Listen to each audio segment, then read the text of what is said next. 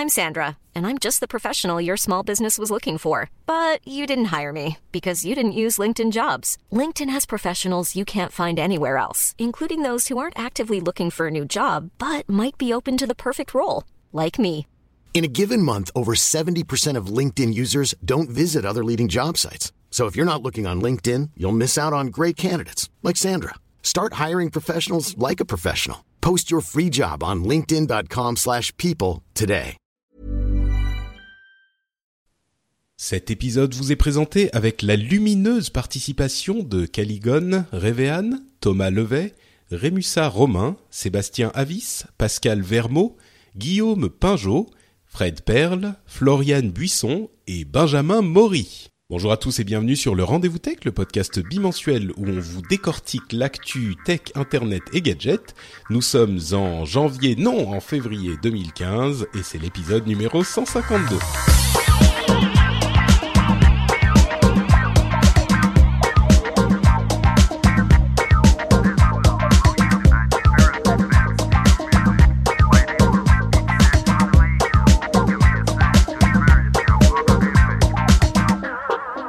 Bonjour à tous et bienvenue sur le Rendez-vous Tech, l'émission bimensuelle où on analyse, décortique, simplifie et sélectionne l'actu tech importante. Toutes les deux semaines, on se retrouve pour une heure et demie de joie, de bonheur, de sympathie, de d'explications, de bons moments passés ensemble. Je suis Patrick Béja, votre hôte, et j'ai avec moi aujourd'hui pour nous aider à comprendre en particulier tous les résultats financiers de ce trimestre assez exceptionnel euh, J'ai donc euh, Guillaume, notre camarade statisticien, magicien des chiffres, qui nous rejoint encore une fois. Comment ça va Guillaume?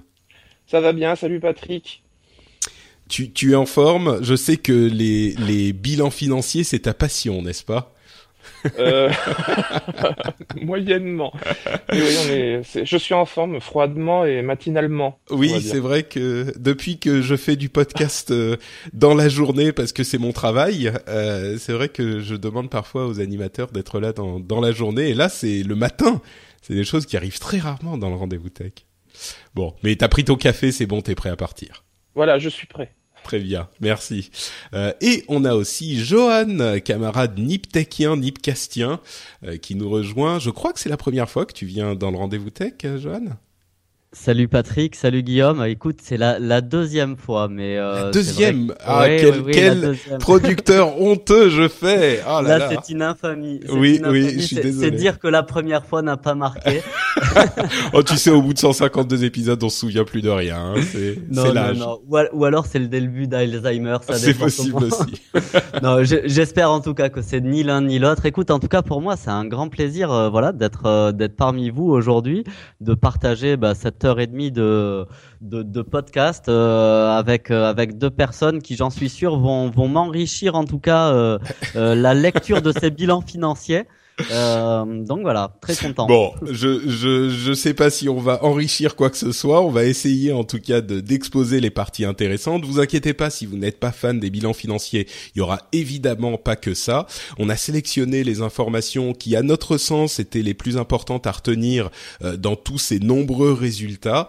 Mais euh, ça nous prendra bon une petite partie de l'émission. Et puis après, on a une grosse quantité de ce que j'appelle généralement news et rumeurs, mais dans lesquelles il y a aussi euh, des, des groupes de news un petit peu différentes. On va parler également ben, de, euh, de de Microsoft, de la France qui bloque le web, euh, oui, qui arrête le, djihadi- le djihadisme, de la FCC aux États-Unis qui est euh, décidément intéressante euh, pour ses actions pour protéger le net.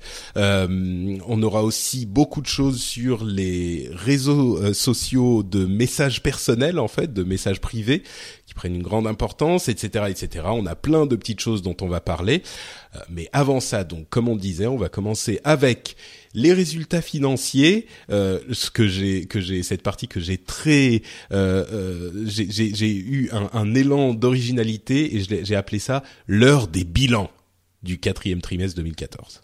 Je trouve que c'est un titre punchy euh, qu'on ne tardera pas en transformer en film à Hollywood. Euh, et donc, on va commencer évidemment avec l'inévitable qui a fait les gros titres d'ailleurs jusque dans la presse euh, généraliste ces dernières semaines, Apple, le le trimestre d'Apple, le dernier trimestre 2014 d'Apple, qui a pour faire simple, été le trimestre le plus profitable de n'importe quelle société au monde de toute l'histoire du monde. Donc euh, évidemment, c'est particulièrement notable et c'est d'autant plus notable que c'est une société dont on dit souvent qu'elle a qu'elle ne, fait plus euh, des choses très originales euh, et qu'elle selon certaines voix, a tendance à se, se, à perdre de son élan et on constate en tout cas pour ce quatrième trimestre que c'est loin d'être le cas puisqu'elle a fait 74 milliards de dollars de revenus pour 18 milliards de profits. Euh, ce qui est une marge absolument euh, invraisemblable, qui est pas inhabituelle chez Apple parce qu'ils prennent généralement euh, une marge autour de 30%, de 30 sur tout ce qu'ils font, que ça soit du matériel ou du logiciel. et enfin le logiciel, je pense surtout à l'App Store, hein, où ils prennent 30% du, prix final. Euh, et surtout, les, volumes sont tellement importants que ça devient la plus grosse.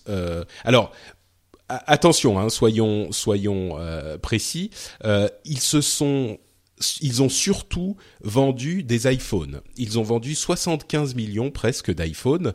Euh, et, et, au contraire, les iPads sont euh, sont en, en, baisse, pas une baisse, euh, une chute euh, catastrophique, mais une chute sensible. Donc, et, et les, les Mac qui représentent 9% de leurs revenus sont relativement stables. Ils ont 6% de leurs revenus qui viennent des services. Euh, en gros, les iPhones représentent 70% de leurs revenus, donc on peut penser que le la le mouvement vers des écrans plus grands avec l'iPhone 6 et l'iPhone 6 Plus euh, avait été vraiment euh, a vraiment été réussi. Et, et, que donc c'était ce qu'il fallait faire et ce qu'appelaient de leur vœu euh, de nombreux utilisateurs, en particulier les utilisateurs qui avaient goûté aux écrans plus grands du côté d'Android. Euh, est-ce qu'on peut Ouais, vas-y, Johan. Je, voulais demander d'où viennent, comment fait Apple pour avoir euh, ce succès aussi invraisemblable? D'où ça vient? Bah, écoute, moi je pense que, que ce que tu as souligné, euh, notamment euh, sur les, les iPhones et la taille d'écran, je pense que vraiment c'était quelque chose d'attendu euh, par le, le, grand public et les consommateurs d'Apple qui voyaient autour d'eux beaucoup d'utilisateurs Android avec des écrans de plus en plus grands et, et vraiment confortables en termes d'utilisation, de visuel. Euh, et, et, je pense que le fait d'avoir bougé sur justement euh, des écrans bien plus grands euh, au niveau de, de, leur téléphone, ça a vraiment voilà créé l'électrochoc que le, tous les utilisateurs attendaient de d'Apple. donc voilà, je pense que c'est vraiment une bonne chose. Peut-être en supplément de, de ce que tu étais en train de dire par rapport à, à l'analyse de tous ces chiffres, je trouvais que ce qui était aussi intéressant à, à noter, mais je pense que tu l'aurais amené par la suite, c'était la répartition géographique euh, de ces résultats et le fait que la Chine euh, était justement euh, une nouvelle zone commerciale de plus en plus active et qui euh, euh donnait euh, de plus en plus de sens au niveau marketing à, aux démarches d'Apple justement.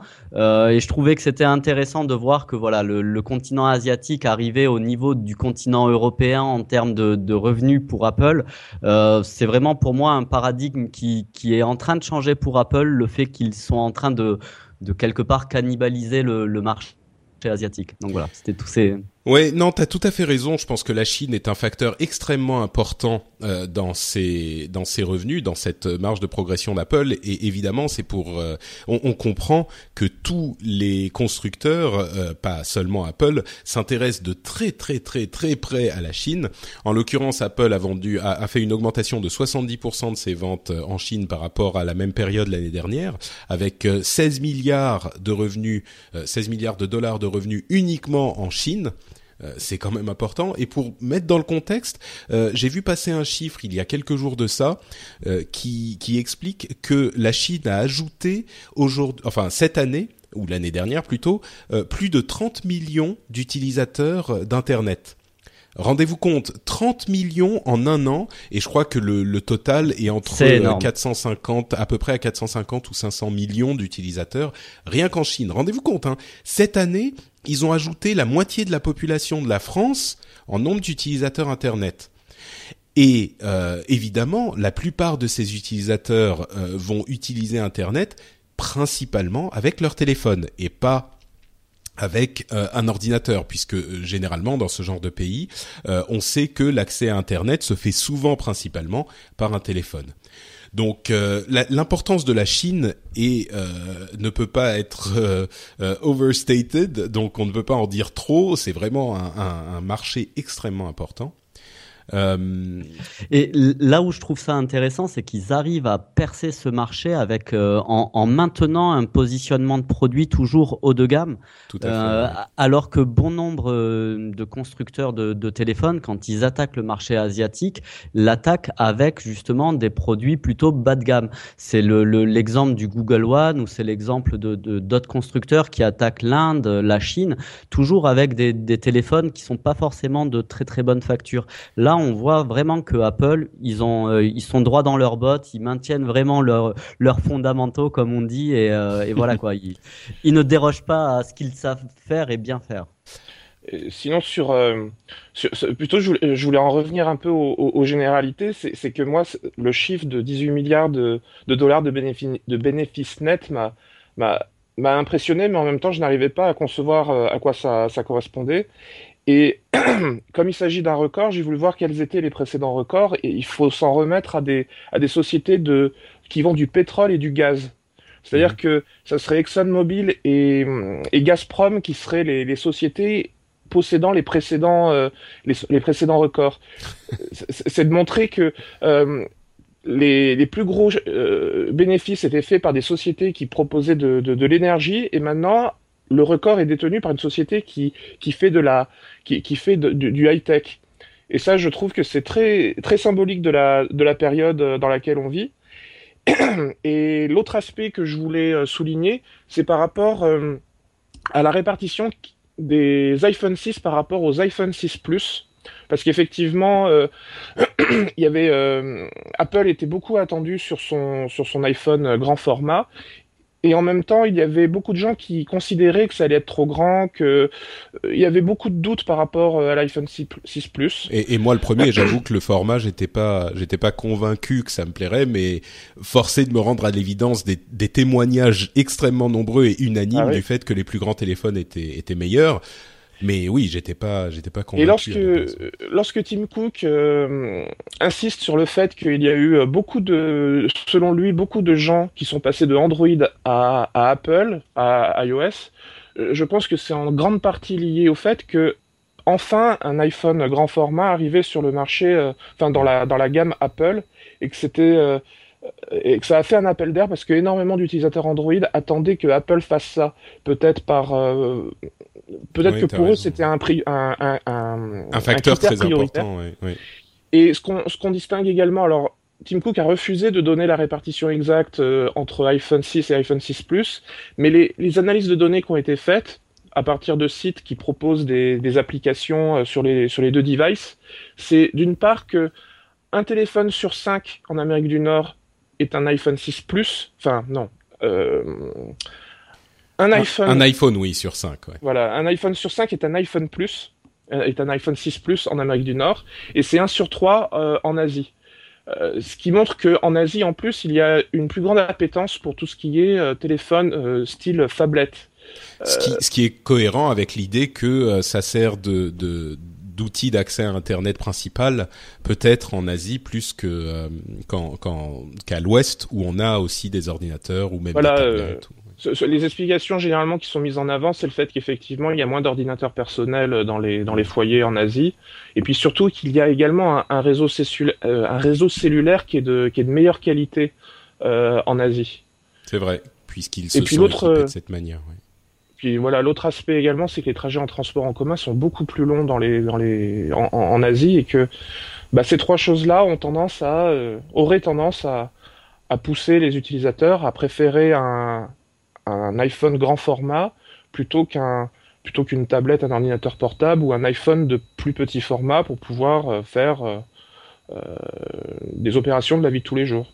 Oui, tout à fait. Et, comme tu le disais, euh, l'iPhone 6 et 6 Plus ont amené plus d'utilisateurs Android à, passer à, iOS que les modèles précédents et plus de nouveaux utilisateurs aussi. Donc, euh, ça semble euh, corroborer ton analyse. Et hum, effectivement, on a aussi en, en, Chine, comme le disait Johan, une Apple qui trust le marché haut de gamme, qui représente pas forcément la masse des téléphones, euh, mais qui représente la masse des revenus, puisque le marché des téléphones mobiles est extrêmement compétitif. Euh, et avant de passer à quelques news Apple supplémentaires très rapidement, et puis on va revenir sur les téléphones mobiles avec Android, je veux juste faire un autre commentaire par rapport à ce que tu disais, Guillaume. C'est très intéressant que les records précédents aient été dans le domaine de l'énergie parce que finalement aujourd'hui on peut voir les iPhones et les téléphones mobiles en général comme des, gadgets high-tech. Je suis sûr qu'il y a beaucoup de gens dans la presse généraliste qui s'amusaient un peu du fait que euh, ah oui, euh, Apple vend plein de téléphones, la comparaison énergie entre parenthèses, euh, ce qui est essentiel et téléphone, ce qui est du domaine du gadget, peut être amusante moi la manière dont je le vois, euh, c'est plus que on a en fait une rivalité entre deux infrastructures différentes, deux domaines de l'infrastructure de la société différentes. Parce que pour moi, à partir du moment où le téléphone est l'outil d'accès à Internet, et il l'est devenu pour euh, une énorme partie du monde, et pas seulement dans les pays euh, en voie de développement ou des pays comme la Chine, je pense qu'on peut aussi parler de, de, de l'Ouest, donc quand le téléphone représente l'accès à Internet, ça devient de l'infrastructure et c'est à mon sens aussi important que l'électricité ou l'énergie ou l'eau courante ou les, euh, la construction des routes. Euh, c'est un domaine absolument essentiel de notre société. Donc c'est pour ça que euh, la comparaison est tout à fait intéressante et que moi j'ai tendance à ne pas en ricaner comme certains autres pourraient en ricaner. je trouve que c'est essentiel. Pas Apple bien sûr, mais les smartphones en général. C'est stratégique, voilà, oui. Ouais, stratégique. Alors juste un dernier complément, mais qui va dans, dans votre sens à tous les deux, euh, c'est que le comparer justement au secteur de l'énergie et pour vraiment mettre en perspective les chiffres, n'oubliez pas qu'il y a encore euh, un an, euh, un an et demi, le baril du pétrole, ou euh, quand, quand on citait justement Exxon ou les, ces autres sociétés, était au-delà de, de 100 dollars, c'était vers les 100, 120 dollars. les profits étaient, enfin, je sais pas, il faut mettre en perspective je pense, le, la profitabilité de ces entreprises au regard justement du, du, prix de ce baril. Aujourd'hui, avec un baril coupé en, en deux ou en trois, car il est aux alentours d'une cinquantaine de dollars, je pense qu'il va falloir très très longtemps avant qu'une entreprise soit aussi profitable que les résultats d'Apple. Donc euh, c'est dire à quel point, enfin, euh, euh, ce qu'a fait Apple, c'est juste hallucinant, quoi. Bon, euh, de, quelques petites news Apple rapidement. Euh, Apple Pay arriverait un truc malin. Euh, il l'intégrerait aux machines, euh, aux automates, enfin aux, machines. Ah, je sais même plus comment ça s'appelle, qui vous vendent des trucs dans le métro. Euh, les distributeurs automatiques. Les distributeurs automatiques, voilà.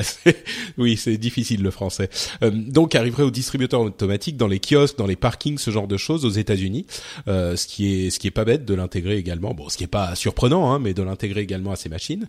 Euh, il pourrait y avoir le service de musique de streaming euh, euh, Beats qui arriverait dans le giron, enfin qui, serait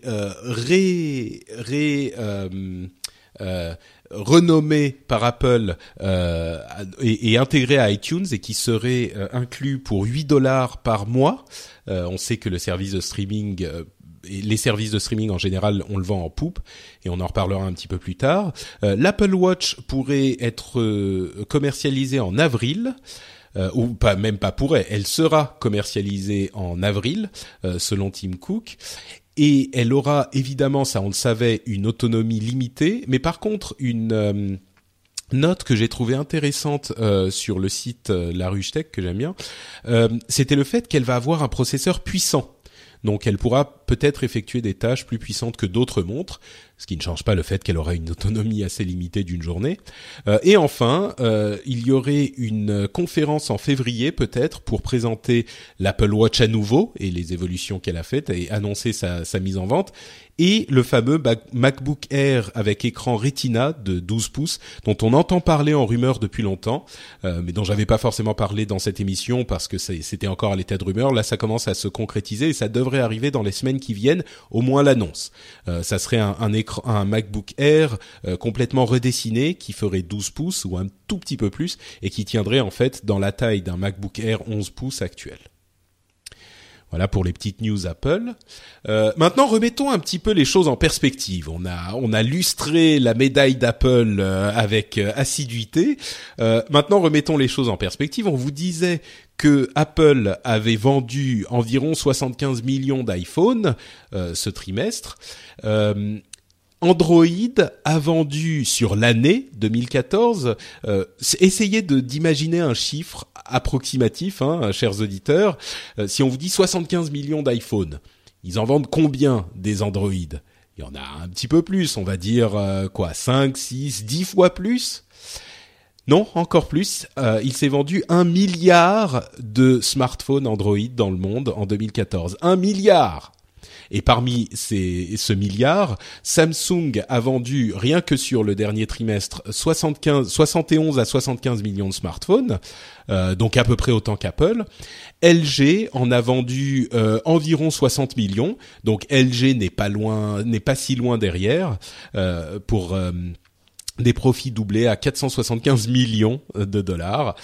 Bon, on est loin des 18 milliards d'Apple, mais tout de même, LG se porte un petit peu mieux. Mais je trouve que il est très intéressant de mettre ces chiffres en perspective, euh, effectivement, puisque Samsung et même dans une certaine mesure LG ont vendu presque autant, enfin Samsung autant et LG euh, pas loin derrière euh, d'iPhone que, enfin de smartphones que Apple, et donc Android effectivement un milliard de smartphones.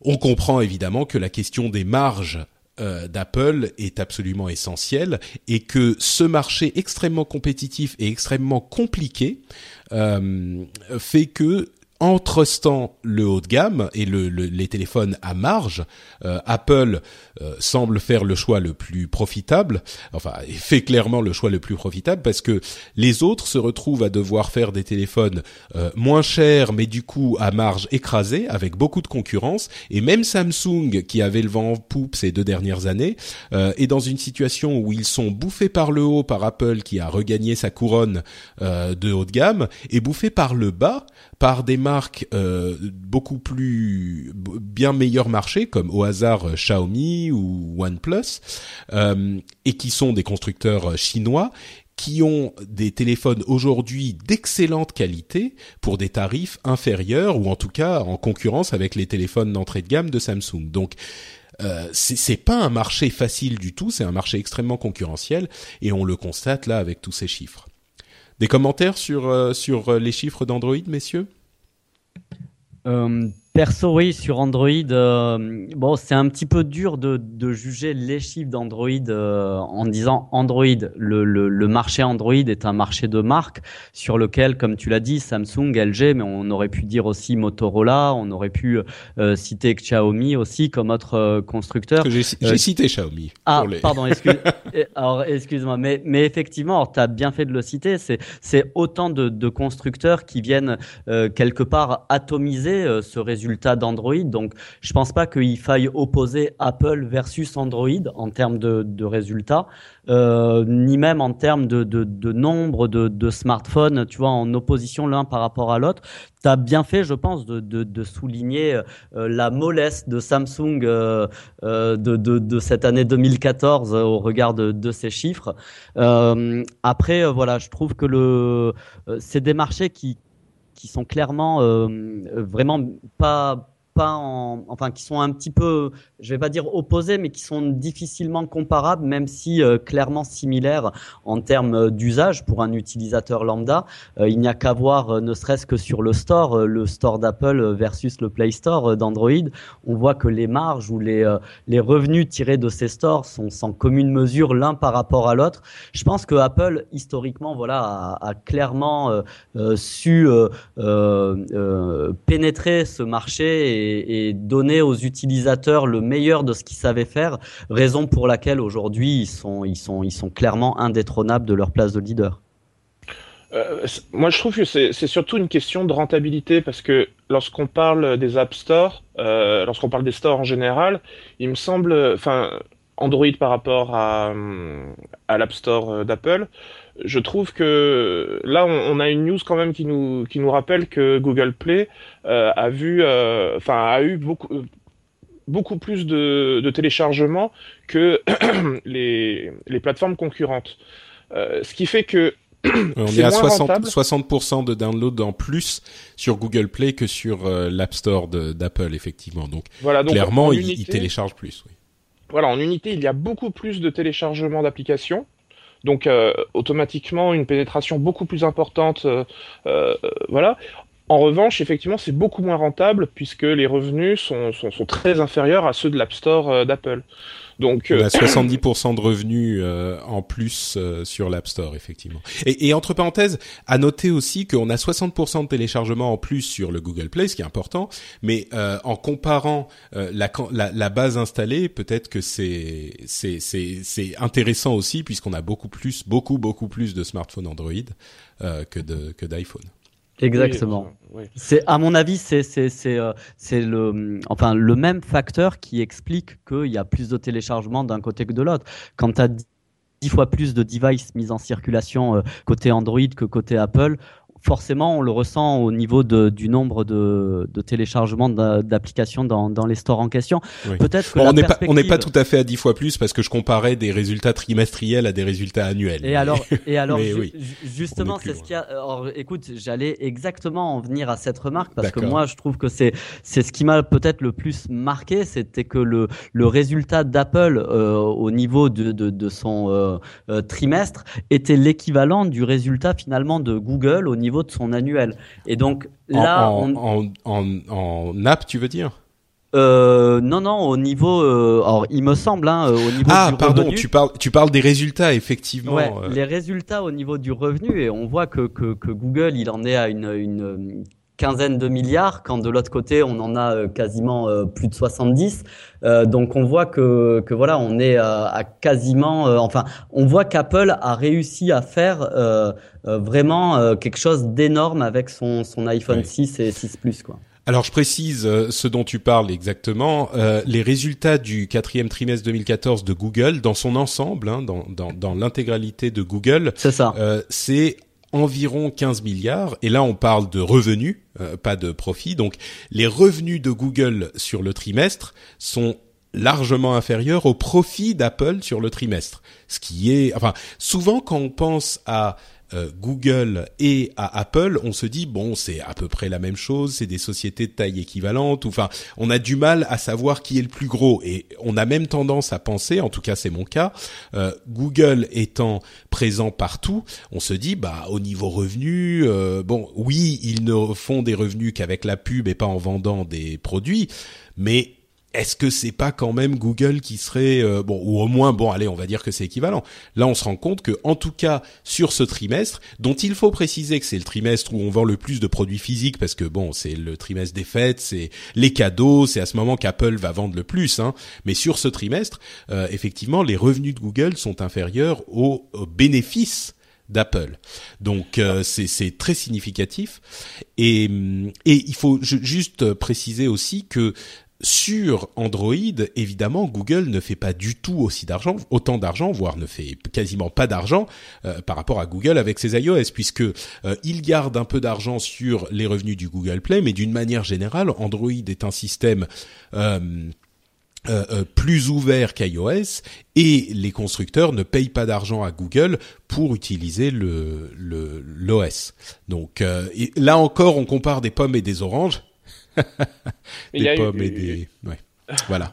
Ouais. Il y a une, petite distorsion en fait de, auprès du grand public parce que euh, dans la tête des gens, euh, Google est leader sur son sur son marché à lui, qui est le moteur de recherche. Et donc, quand euh, aux États-Unis, on a 70% d'utilisateurs qui vont plutôt sur Google que sur Bing. En termes de moteur de recherche, il y a cette sensation que Google est leader et qu'en plus, que ce soit en Europe ou dans certains pays d'Asie, on atteint des, taux de pénétration qui sont de l'ordre de 95%. Ce qui fait que quand on ramène au taux d'utilisateurs, on a toujours cette impression que Google est une entreprise beaucoup plus importante, beaucoup plus euh, euh, omniprésente. Ce qui est le cas en un sens, elle est plus omniprésente, mais en termes de, en termes de revenus, ça n'est plus du tout comparable, puisque d'un côté, on est en train de, de, vendre du, service plutôt euh, marketing, de la publicité, et de l'autre, on est plutôt en train de vendre des téléphones. Très cher en plus, donc. Ouais. Euh, ok, bon, écoutez, laissons de côté euh, un petit peu les appareils euh, mobiles. On va parler de tout le reste en fait et des informations qu'on a notées nous dans nos dans nos euh, dans nos veilles sur les résultats. quelques chiffres comme ça. On va pas forcément parler des revenus et des bénéfices de tout le monde, de quelques uns. On a Facebook qui a qui qui a désormais 3 milliards de vues de vidéos par jour, euh, alors qu'ils en avaient un milliard en septembre. Donc on a une progression monumentale de la vidéo sur Facebook, ce que j'ai trouvé intéressant. Euh, Microsoft qui a vendu 6,6 millions de consoles Xbox euh, ce, ce, trimestre, contrairement à l'année dernière, pour le même trimestre, ils en avaient vendu 11% de plus mais on n'a pas la précision Xbox 360 euh, ou Xbox One. Si vous voulez un petit peu plus de commentaires sur ce sujet, je vous invite à écouter le rendez-vous jeu enregistré la semaine pardon, la semaine dernière, on a détaillé un petit peu tout ça, c'était euh, particulièrement intéressant. Donc le rendez-vous jeu également disponible sur frenchspin.com. Euh, Amazon qui a fait des profits euh, quelque chose d'assez inhabituel pour Amazon. Oui, exact.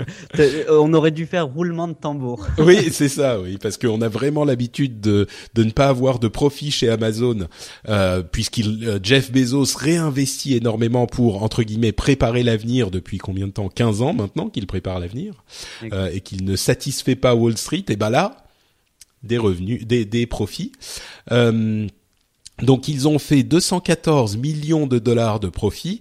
Euh, là encore, on est très loin des, des profits des autres sociétés dont on parlait, avec euh, 23, 29 milliards de dollars de revenus. Donc une marge de profit, vous voyez, qui est vraiment euh, minime, avec une progression de euh, Amazon Prime de 50% par rapport à l'année dernière, ce qui est important aussi. Moi, j'ai été euh, convaincu par Prime cette année, Amazon Premium, on en a parlé plusieurs fois. Euh, et donc, euh, ça, c'était les, les, quelques chiffres que j'avais notés. Je crois que vous en aviez peut-être euh, certains, vous aussi. Je voulais revenir juste rapidement juste deux, deux petites choses d'abord, c'est par rapport à, à, à Facebook, j'ai trouvé les chiffres euh, très intéressants. Euh, 3 milliards de vidéos regardées par jour, tu disais que c'était passé de 1 milliard à 3 milliards, donc il y a une euh, progression très rapide. Faut, faut voir qu'en en parallèle, YouTube en 2012, c'est 4 milliards de vidéos regardées par jour. Euh, et en 2012, donc ça veut dire qu'entre temps, j'ai pas trouvé de chiffres plus plus plus récents, mais entre temps ça a forcément augmenté. Mais c'est pour dire qu'il y a, ça caracole pas mais Facebook est quand même en train de rattraper un, un certain rythme. Euh, L'autre chiffre que j'ai trouvé intéressant par rapport à Facebook, c'est le fait qu'il y ait 890 millions d'utilisateurs actifs dans le monde. Et, et ça, c'est un chiffre. On est à plus que ça. Hein. Sur, sur, Facebook, on est à 1,3 milliard, je crois, d'utilisateurs. Non, c'est 1,3 milliard d'inscrits ah oui, pardon, d'accord. Tu parles des actifs, ouais. Et justement, c'est ce point-là qui, qui, crée souvent polémique, c'est qu'on dit de Facebook qu'ils mettent en avant un chiffre qui est celui euh, qui correspond au nombre d'inscrits, qui ne correspond pas forcément à la réalité par rapport à l'activité qu'il y a sur le réseau social. Et en vérité, Facebook met toujours, met aussi en avant son nombre d'utilisateurs actifs et 890 millions montre une certaine euh, stagnation, une certaine consolidation de, de, de la base. On a quand même 890 millions d'utilisateurs actifs on, sera, on est proche du milliard, euh, ce qui n'est ce qui, n'est pas complètement déconnant par rapport euh, à tous les toutes les comparaisons qu'on avait fait au moment de l'entrée en, bourse, où on disait qu'un utilisateur valait un dollar. disons que ces 890 millions sont surtout que c'est un chiffre, surtout que c'est un chiffre quotidien. C'est utilisateur actif quotidien, effectivement. Donc, on peut même imaginer que le, le nombre d'utilisateurs actifs mensuels, qui est le le chiffre qu'on donne généralement pour le pour euh, comparer ce genre de service, est bien plus élevé. Et, et, et, l'autre chose que je voulais dire, c'est par rapport à Amazon cette fois. Euh, j'ai vu des, des, des, news euh, intéressantes récemment par rapport au fait que Amazon essayait de s'implanter au cœur même des universités américaines. C'est-à-dire qu'ils se mettaient à ouvrir des, des librairies directement dans les campus. Ouais, et, et, qu'ils se enfin pas vraiment des librairies mais plutôt des, des lieux de, de, de, prise de commande. Et Amazon essayait de, de remplir les, les de, fin, de satisfaire les commandes dans la journée et je pense que, alors en proposant toujours le service premium pour ceux qui veulent euh, la commande en une journée, et les autres euh, reçoivent leur commande en deux jours. Et donc j'ai trouvé ça, euh, j'ai trouvé ça pertinent. alors comme toujours, il y a toujours ce problème que, que Amazon c'est un peu le rouleau compresseur et que ça laisse assez peu de, c'est assez impitoyable par rapport à la concurrence. Mais j'ai trouvé ça, enfin je, je, me suis dit que Amazon avait un peu de un peu de avait besoin de, d'un peu plus de rentabilité également, un peu plus de bénéfices et ah, que ça, du coup, le... sur tous les fronts. Oui, non, tout à fait, mais c'est le débat effectivement avec Amazon euh, depuis qu'ils ont été créés. Euh, quand est-ce qu'ils vont enfin être profitables? Et c'est pour ça que les les profits là sont significatifs, même s'ils sont relativement faibles. Et le fait qu'ils ne soient pas profitables n'est pas dû au fait qu'il n'ait pas un, un, modèle d'affaires cohérent. C'est surtout que Bezos réinvestit énormément, parfois dans des des projets euh, hasardeux, comme on l'a vu avec euh, le Fire Phone. Et, oui, euh, et peut-être que là, pour contenter un petit peu les investisseurs, il a dit bon, ok, j'ai déconné avec le Fire Phone peut-être que je vais euh, que je vais me calmer et donner un petit peu d'argent ce coup-ci, quoi. Non, il va donner un peu d'argent, mais se calmer par rapport au Fire Phone, je crois pas. Hein. Je crois qu'il a même annoncé une V2 de son de son fameux téléphone. Euh, Peut-être juste pour revenir sur une chose, parce que je trouve qu'il faut quand même le noter par rapport aux vidéos de Facebook. Je pense que vous, comme euh, tout le monde, on s'est tous fait avoir par ces vidéos qui se déclenchaient toutes seules, qui est la nouvelle mode maintenant dans dans dans la manière d'afficher les vidéos. C'est-à-dire qu'on est en train de scroller sur son sur son wall Facebook ou maintenant peu importe les sites internet et d'un coup d'un seul, euh, quand on est à ce niveau de la vidéo, elle se déclenche. Je pense que ce regard des 3 milliards de vidéos vues, euh, il faut vraiment prendre un petit peu de distance par rapport à cette nouvelle technique de faire euh, démarrer la vidéo sans que l'utilisateur n'ait vraiment l'intention de la voir. Euh, je pense que quelque part, euh, ça arrange Facebook euh, ce genre de techno-là. Ça leur permet de gonfler un peu leurs chiffres. Tout à fait raison. Oui, c'est pas nouveau, mais c'est nouveau chez Facebook. cela dit, cela dit, ils ont des, des outils de d'analytics qui ont été ajoutés, qui sont vraiment très très très pratiques pour. Non, euh... t'as raison, hein, Guillaume, de le préciser. C'est vrai que c'est vrai que c'est aussi à prendre en compte que les analytics doivent montrer que voilà, les utilisateurs consomment de plus en plus de vidéos sur Facebook et de vidéos tout court sur Internet. Je pense que c'est un trend qu'on voit et qu'on connaît tous. Mais je pense que voilà, il faut peut-être prendre un petit peu de hauteur par rapport à ce à ce chiffre-là. Euh, ce, que je voulais en fait dire par rapport aux analytics, c'était qu'ils étaient arrivés à faire un outil qui était beaucoup plus poussé et performant que celui que Google propose avec YouTube, et qu'on avait une mesure beaucoup plus fine de ce qu'on pouvait euh, de ce qu'on pouvait optimiser avec les vidéos qu'on poste sur YouTube. Et euh, deux choses par rapport au fait que les vidéos YouTube se mettent euh, en route toutes seules. D'abord, j'ai été soulagé que ça coupe le son. Donc ça, c'est quand même euh, une bonne chose parce que quand on a le son qui démarre à chaque fois sur les vidéos Facebook, qui démarre toute seule, mais en plus avec le son, ça aurait été insupportable. Le son est désactivé par défaut, un petit peu comme comme Vine, il me semble. Où les, le, alors c'est pas complètement comparable, mais je veux dire le le son est coupé. Et, et l'autre chose, c'est que il me semble que, alors faudrait regarder dans le détail de comment il construisent leurs statistiques, mais je pense que le chiffre de statistiques avancé par Facebook, ce sont des vidéos qui ont été observées pendant plus de 30 secondes. Alors, ça ne résout pas complètement le problème que vous soulignez tous les deux sur euh, la ah, pertinence du nombre de, de, vidéos, mais ça le, ça le relativise à nouveau dans l'autre sens en disant bah c'est quand même des gens qui sont restés plus de 30 secondes sur la vidéo. Voilà. Tout à fait. Bon, je vous propose qu'on avance. Euh, Est-ce qu'il y a d'autres chiffres, d'autres résultats qui vous ont paru notables et intéressants? Alors, moi, pour moi, il y en avait un qui euh, était en tout cas souligné dans cette longue liste qu'on vient de d'énumérer. C'était celui de, Twitter.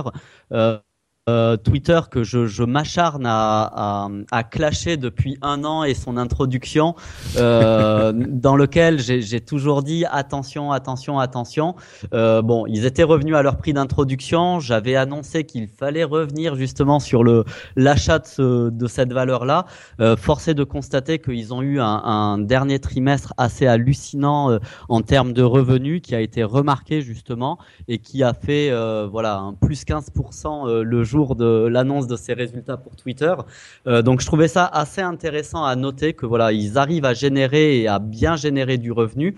Peut-être le petit bémol à noter, c'est leur croissance du nombre d'utilisateurs sur lequel bah, il y a eu un, gros coup d'arrêt euh, pour ce dernier trimestre. Euh, bon, a priori, ça serait dû au bug de l'iOS 8. Euh, enfin, c'est ce qu'ils essayent de nous vendre.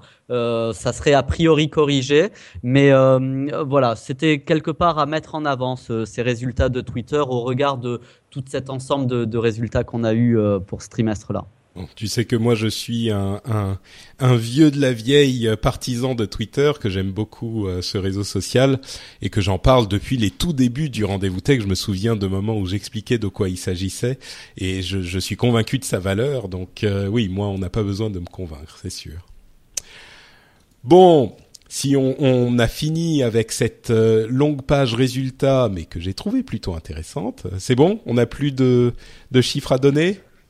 On aurait pu bon. parler, on ah aurait oui. pu parler d'Alibaba, de LinkedIn, euh, bien d'autres encore qui ont annoncé leur quarter, mais euh, bon, on va on va passer aussi aux news et rumeurs ouais. parce que je crois que c'est assez fourni aussi de ce côté-là. Tout à fait, tout à fait. Et c'est vrai qu'il y avait des choses intéressantes à ce niveau-là également. Alibaba notamment, euh, qui comme on en a déjà parlé dans l'émission, est un géant, géant. Euh, dans, en Chine euh, et qu'il faut surveiller du coin de l'œil quand même et peut-être même plus que du coin de l'œil. Euh, donc on va passer aux news et rumeurs, mais avant ça, quand même une petite pause remerciement, comme j'ai l'habitude de les faire dans, dans l'émission. Remercier euh, ceux qui ont décidé de devenir patriotes, de euh, financer, de contribuer financièrement au rendez-vous tech. Et donc, euh, je me permets de remercier, comme je le faisais en début d'émission, Frédéric Kozik, Louis Pasquet, Cyril Vuillard, Pascal, Yann Varenne, Séraphin Huguenot, Sandrine Piou, Guy Patrick Gonsalves, et Suirag Adriena. Merci à vous tous et merci aussi à tous les autres qui contribuent au rendez-vous tech, qui ont décidé d'aller sur Patreon pour devenir euh, soutien de l'émission. Euh, il y a aussi un, un, jeune homme que je vois passer sur Twitter régulièrement depuis des années, euh, qui s'appelle Bruno, qui est devenu Patreon patriote euh, ce mois-ci et qui m'a dit sur Twitter "Mais Patrick, il faut absolument que tu dises aux gens à quel point c'est facile d'aller sur le site et de euh, devenir patriote ça se fait en deux secondes, c'est hyper bien fait, l'interface est très simple et donc dis-le aux gens parce que moi ça fait des mois que je me dis bah je le ferai peut-être plus tard et et que je je, je ne le fais pas et maintenant que je l'ai fait, je me rends compte que c'était tellement simple que j'aurais pu le faire il y a longtemps. Donc, je m'exécute. Et en plus, évidemment, ça sert mon propos. Donc, merci Bruno. Euh, effectivement, c'est très simple de devenir patriote, euh, de contribuer à l'émission. Vous savez comment ça fonctionne et c'est expliqué dans la vidéo, donc je ne vais pas vous refaire le topo. Mais si vous estimez que euh, l'émission et vous apporte quelque chose, comme je le dis à chaque fois, hein, euh, si euh, vous passez un bon moment, si vous avez des informations, si on vous apporte un résumé que vous n'auriez peut-être pas autrement, si c'est, si vous vous dites ah s'il y avait pas le rendez-vous tech, là ça serait, je serais quand même un petit peu emmerdé. J'aime bien l'écouter quand même cette émission. Si vous vous dites ça, eh ben allez sur euh, Patreon, sur Patreon et euh, jetez un coup d'œil à la vidéo. Regardez si ça peut vous intéresser. C'est patreon.com/slash RDV Tech. Euh, vous pouvez, bon, vous avez le lien dans euh, les notes de l'épisode, sur le site frenchspin.com. Euh, il est un petit peu partout ce lien, donc euh, il est facile à trouver, mais c'est patreon.com/slash RDV Tech. Euh, et merci à tous ceux aussi qui mettent à jour leurs moyens de paiement, parce que tout régulièrement, bah, tous les mois, il y a des gens qui ne contribuent pas parce que leur moyen de paiement est pas à jour. Donc merci à tous ceux qui le mettent à jour. Donc, on va continuer après cette parenthèse des vaillants et valeureux patriotes euh, qui me permettent de vivre et de manger mes pâtes euh, avec ma sauce et mon parmesan. Et on va donc passer aux news et rumeurs. Alors, la manière dont je l'ai structuré, c'est qu'on a une série de petites news. Euh, euh, rapide et puis après on a des euh, groupes de news euh, qui sont qui sont regroupés par sujets similaires. je vais passer sur les news et rumeurs rapidement et vous m'arrêtez quand vous voulez y dire quelque chose.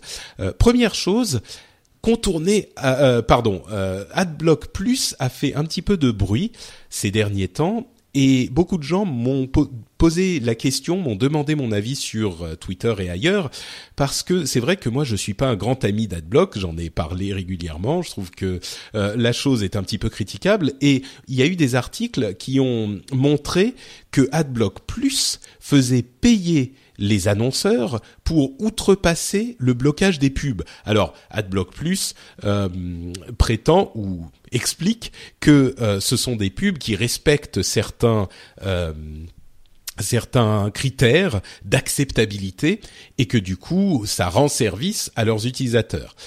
Et donc, euh, on a appris que Amazon, Google et Microsoft payaient AdBlock Plus pour passer outre le blocage de pub. Alors, il faut préciser pas mal de choses sur ce sujet. Euh, c'est que d'abord, euh, cette information n'est pas nouvelle. Le fait que AdBlock Plus euh, fasse euh, autorise des sociétés à les payer pour outrepasser ce blocage, c'est pas une information nouvelle. On le savait déjà, j'en avais déjà parlé d'ailleurs. ce qui est nouveau, c'est que Amazon, Google et Microsoft font partie des gens qui payent, ce qui est outre outre enfin qui est pas si surprenant que ça puisqu'ils veulent afficher leur pub. Bon, première information. Oui, et, vas-y. Et, et, je termine. Euh, il faut aussi préciser quelque chose de très important. Et même si moi j'aime pas le principe d'AdBlock Plus, il faut être honnête. Et, et, la plupart des gens qui ont parlé de cette histoire n'ont pas euh, expliqué que AdBlock Plus et AdBlock sont deux entités complètement différentes. AdBlock euh, bloque simplement les pubs et n'autorise pas toutes ces sortes de, de d'âneries de euh, bah si vous payez on a la pub quand même machin pas du tout. AdBlock Plus c'est une société qui fait ce genre de pratique. AdBlock c'est pas du tout la même chose. Donc évidemment on peut se, se les confondre, euh, mais il est important de le noter. Et même moi si je même si moi je suis pas spécialement fan d'AdBlock euh, ni AdBlock Plus bah c'est pas la même chose et on peut pas tout mettre dans le même sac. Donc euh, voilà, si vous voulez vraiment un vrai adblock honnête entre guillemets à mon sens, mais honnête, c'est adblock qu'il faut choisir et pas adblock plus. Donc voilà, je voulais préciser la chose parce que beaucoup m'ont posé la question et, et il faut être honnête là-dessus. C'est pas, on met pas tout dans le même panier quoi. L'autre chose qu'il faut quand même rappeler, c'est que AdBlock Plus euh, est payé pour laisser passer certaines publicités, mais en réalité, ce sont des publicités qui passent dans la liste blanche ce qui fait que euh, si on a envie de, rebasculer euh, ces, marques-là en, en, en, liste noire, on peut parfaitement le faire. C'est juste que, a priori, lorsqu'on installe le logiciel, ils sont en liste blanche. Donc il n'y a pas ce, ce, côté où définitivement on est obligé avec AdBlock Plus de devoir consulter les publicités des trois euh, des trois grands. Euh, c'était quoi? C'était euh, Amazon, Google et Microsoft, mais il y en a beaucoup voilà. d'autres. Euh, et, et, donc il y avait cet aspect-là. Euh, les deux autres petites, euh, petites choses qui m'intéressaient par rapport à cette news, c'est le fait que faut rappeler que les utilisateurs d'AdBlock Plus en, euh, dans le monde sont en grande, enfin, les Français font partie des plus gros utilisateurs d'AdBlock Plus dans le monde.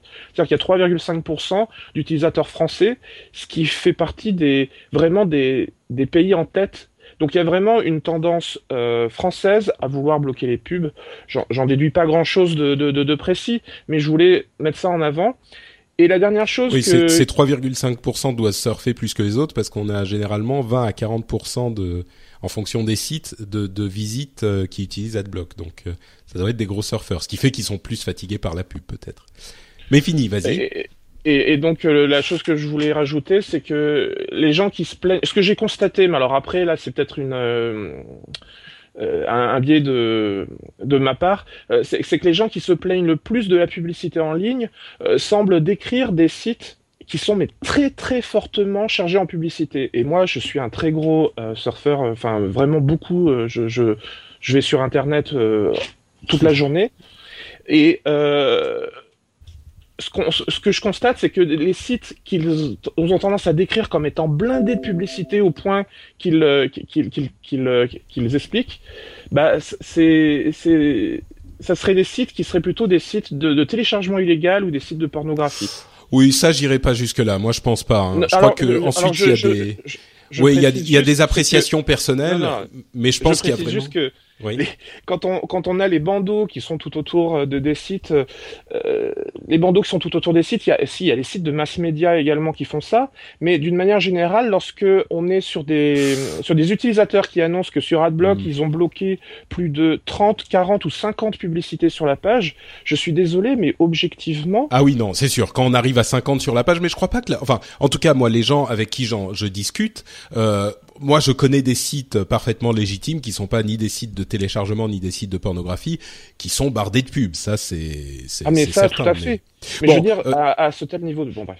Oui, oui, oui. Non, il y a. Mais bon, refaisons pas le, le, débat sur AdBlock. Euh... Non, on, on va pas le refaire. Je sais que vous l'avez déjà fait. Et je sais que quand Mike de, de Niptech était là, je sais que vous en aviez déjà discuté. On avait prolongé. On en parle euh, tous les deux épisodes. Ouais, voilà. On, on, avait prolongé également la discussion euh, bah, dans le Niptech en question. Mais euh, enfin, moi, je, a priori, je, je, je pense savoir que je partage pas forcément votre avis sur l'utilisation d'AdBlock ou d'AdBlock Plus. J'en suis un gros utilisateur et j'incite tout le monde à, à utiliser ce genre de choses, vraiment, euh, y compris euh, moi avec ma casquette quand je crée des apps et des apps dans lesquelles pour certaines, j'affiche des publicités.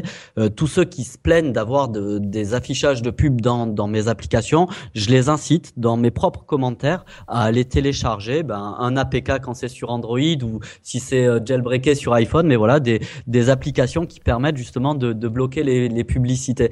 Euh, je trouve que c'est c'est euh, quelque part un procès euh, d'intention qu'on fait à AdBlock, euh, mais mais quelque part on veut pas ouvrir les yeux sur la réalité de ce que le consommateur euh, quelque part est prêt à accepter. Vous le disiez, il y a certains sites et, on va prendre l'exemple des mass médias plutôt que ceux de, des sites de téléchargement ou, euh, on va dire allez ceux qui gravitent autour de ça, euh, qui affichent excessivement de publicité. Moi, je trouve ça surprenant que sur une seule page, des fois, on nous affiche 15, 16. Enfin, moi, ça m'est arrivé d'avoir entre 15 et 20 affichages de pubs sur des, sites assez généralistes de d'informations.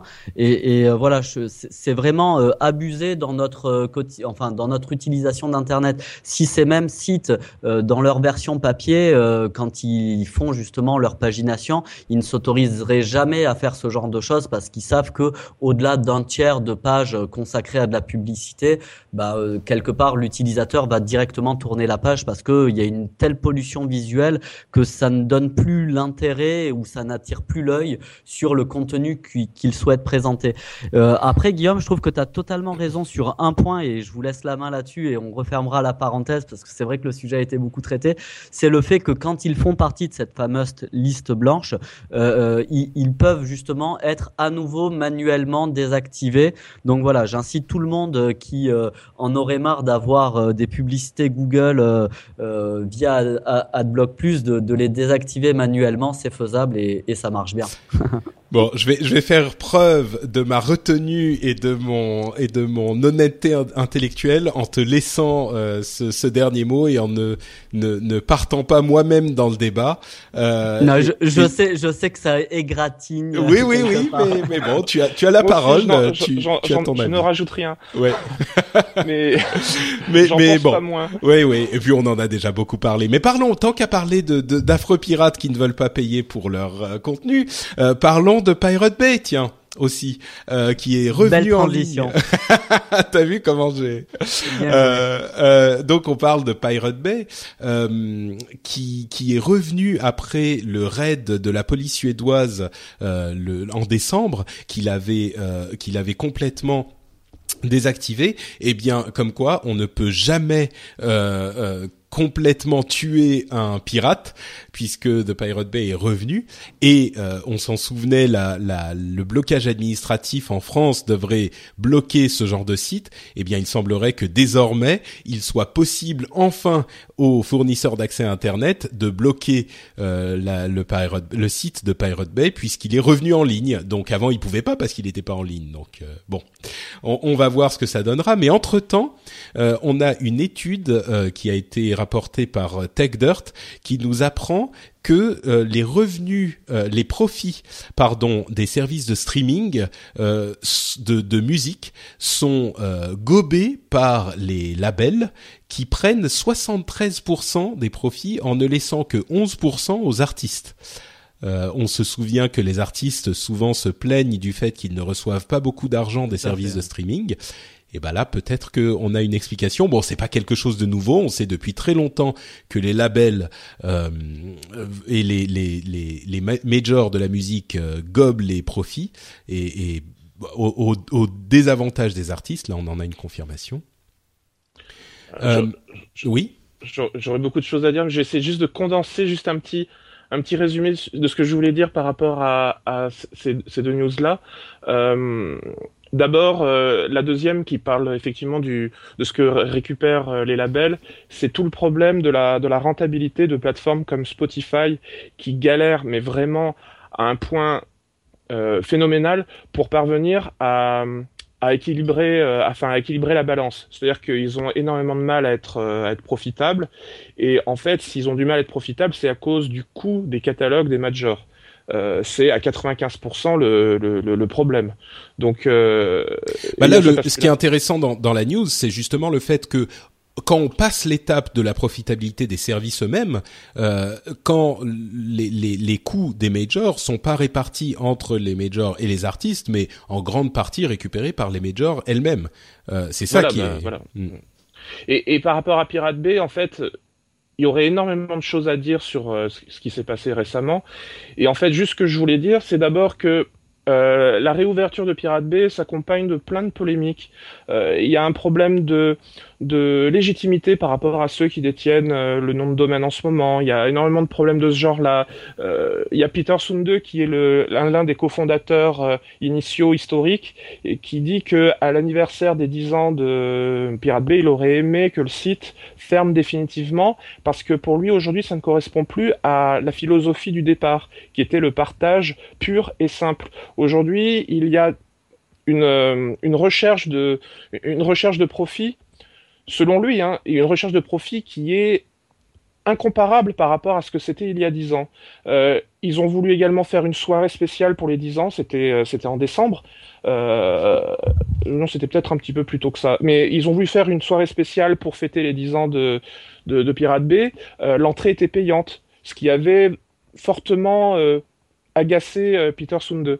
Donc voilà, il y a, y a, tout, y a tout ah, ça. Pirate Bay, Pirate Bay c'est plus que c'était. Ouais, voilà. L'histoire du, du, du, pirate repenti euh, qui, qui philosophe sur euh, les atermoiements de la juste répartition des revenus, je trouve que c'est un peu limite quoi. Les types ils se sont fait un max de fric. Non non, mais c'est-à-dire que ça me dérange pas dans l'absolu que Pirate Bay existe. Hein, tu vois ce que je veux dire C'est c'est c'est euh, c'est un business comme un autre. Ça peut être légal dans certains pays et, et s'ils l'ont fait, je crois là où ils le faisaient, c'est que pendant longtemps on les autorisait à le faire.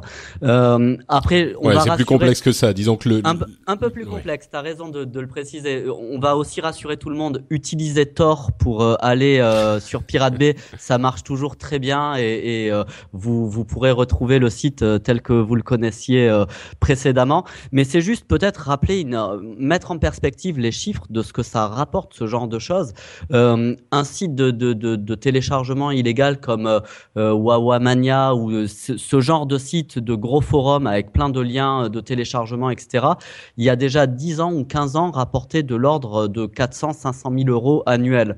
Euh, on peut imaginer que vu le nombre d'utilisateurs qu'ont Pirate Bay, c'est juste la poule aux odeurs. Donc bien sûr, personne ne veut que ça meure Pirate Bay. Hmm. Euh, si, Peter Sunde. Oui, le fondateur. Euh, voilà, mais il qui a fait sept mois de prison quand même. Donc en même mm. temps, je pense qu'il a également du recul par rapport à tout ça. Et qui a dû mettre pas mal de millions de côté aussi. Donc je trouve que c'est en ça où bah, je disais c'est un peu facile. Ça, ça, je ne suis pas convaincu du tout. Oui, on, sait, on sait pas. On je, sait pas. je recommande aux gens de regarder. Alors évidemment, c'est un, c'est un film de parti pris, mais je recommande quand même d'aller voir The Pirate Bay Away from Keyboard.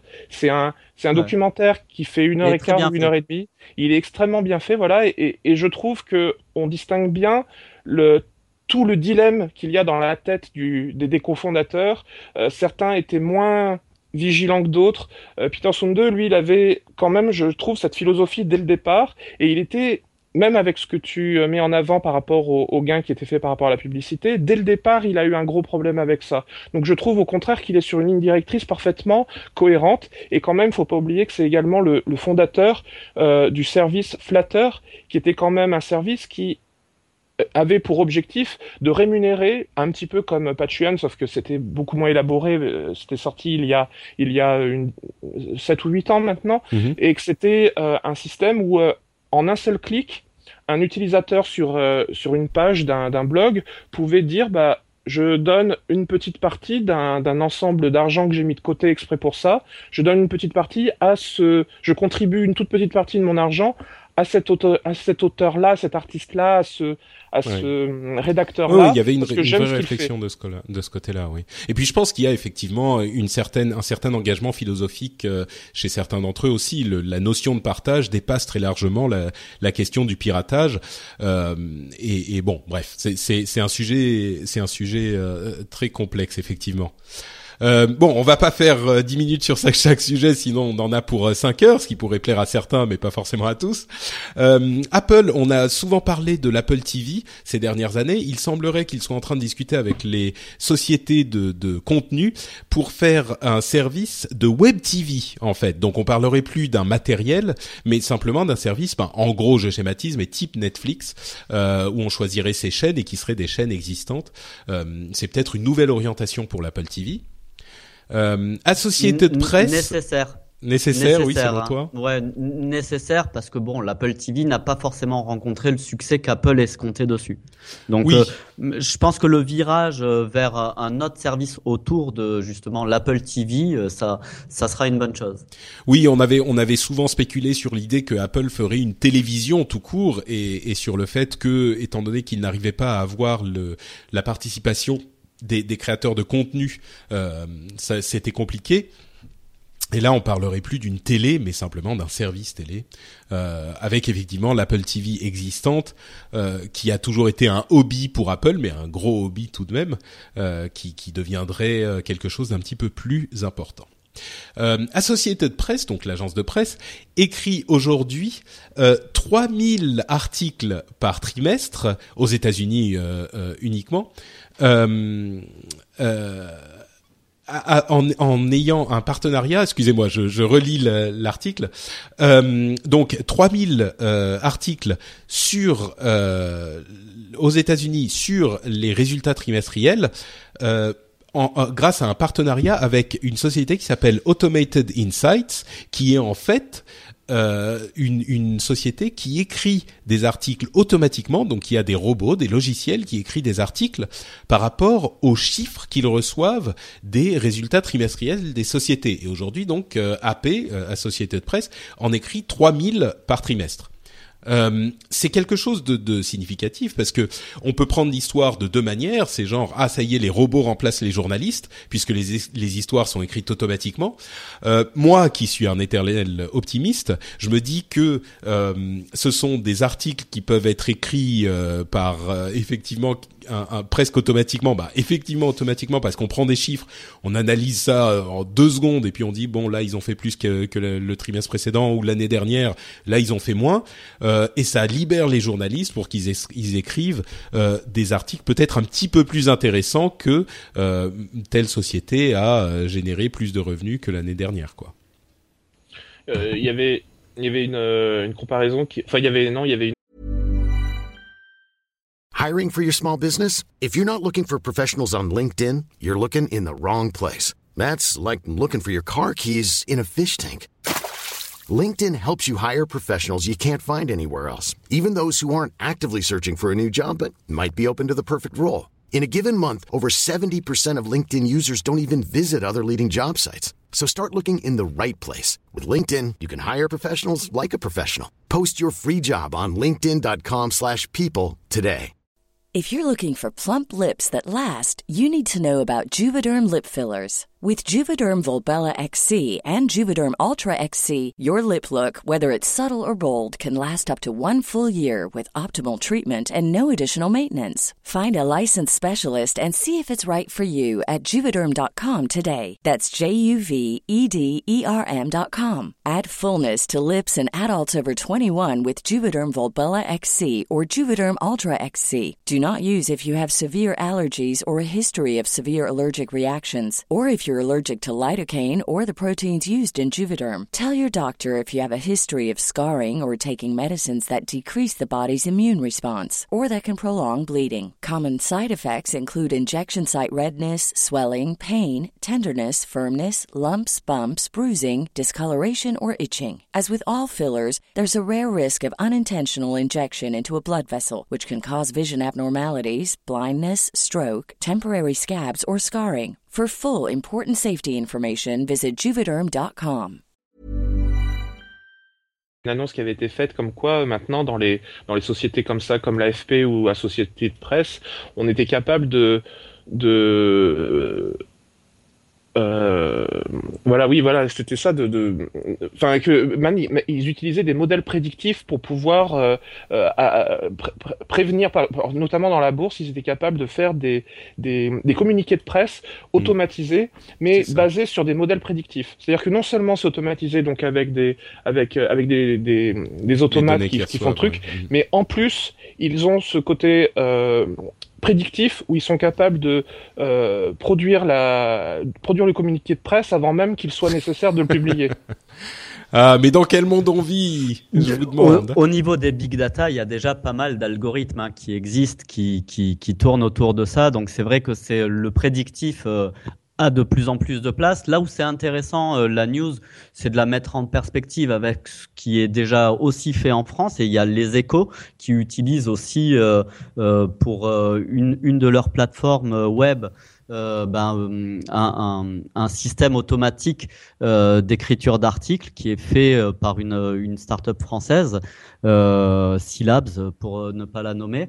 Donc voilà, c'est vrai que de plus en plus, on a ce genre de choses qui existent. on voit que dans d'autres domaines, l'automatisation le, a de plus en plus de sens dans la mesure où ensuite il y a un humain qui vient contrôler ou qui vient valider. Je pense que c'est avec cette perspective-là de, de de marche, de marche main dans la main que, que le, le, la bonne vision des choses se fait. Laisser ensuite toute la news à un robot ou à un automate, je suis pas sûr que ce soit le, le must, par contre toutes les news certainement pas certaines peut-être mais d'ailleurs entre parenthèses les échos excellent excellent euh, quotidien hein, euh, qui choisit des sujets oui. tout à fait judicieux à la pointe, exact, à la pointe exact. oui euh, moi je pense que c'est vraiment un, un, un, quotidien dont on peut Alors, dont on peut bon. faire les, les éloges peut-être, peut-être Patrick, il y a peut-être une certaine gêne à, à, à en, à, en discuter, enfin pas en discuter, mais en tout cas à toi l'annoncer de toi-même, mais on va le faire à ta place.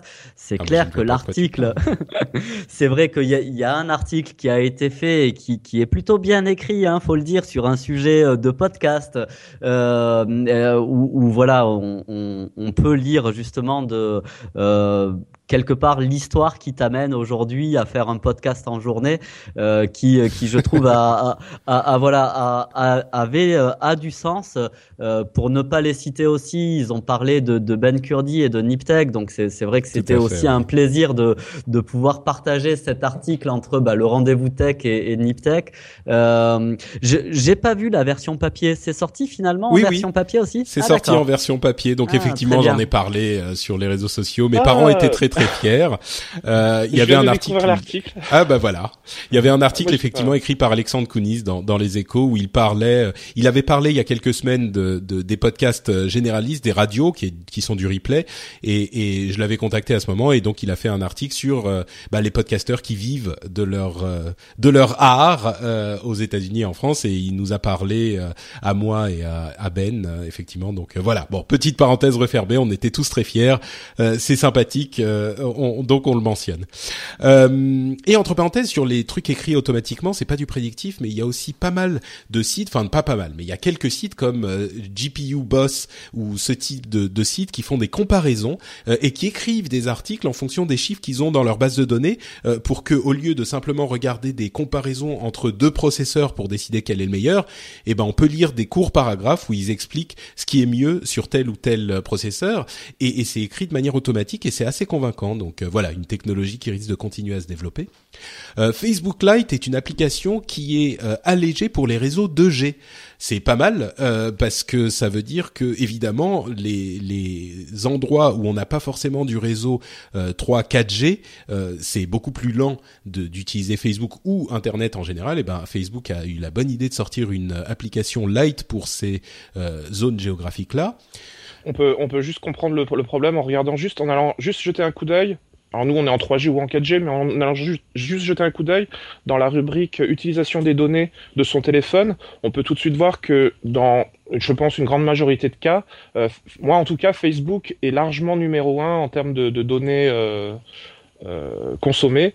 Et j'imagine que lorsque Enfin, euh, une application allégée pour les réseaux 2G, ça serait également le, le flux de ce qui passe dans Facebook, j'imagine. Bah bien sûr, je pense que les Voilà. les, les, les images sont euh, en moins grande résolution, euh, on utilise plus de texte que de de- d'images, etc. Il faut savoir ouais. que les les pages web modernes euh, et c'est le cas de Facebook aussi, sont assez lourdes. Hein. On parle de euh, plusieurs centaines de, de kilooctets, voire quelques mégas. Quelques mégas. Ouais, avec les images en particulier, donc euh, c'est pas tout à fait adapté aux réseaux plus anciens. Ouais, ju- juste peut-être la précision pour Facebook Lite. En tout cas, ma, ma grille de lecture, c'est le, le fait que dans, ils veulent pénétrer beaucoup de zones géographiques dans lesquelles ils sont peu présents. Je pense notamment Bien à l'Afrique.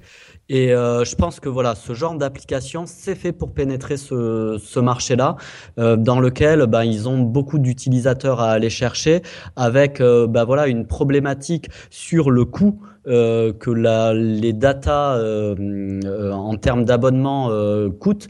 Donc voilà, c'est- quelque chose d'assez important. Il parlait justement Facebook de donner accès à Internet à travers justement, enfin gratuitement à Internet, bah, notamment à travers Facebook. Et là, on voit que en posant un Facebook like, Lite, pardon, quelque part, on arrive peu à peu à amener l'utilisateur à utiliser, à donner déjà gratuitement Internet, à le faire rentrer dans l'écosystème Facebook et à quelque part le laisser dans l'écosystème Facebook.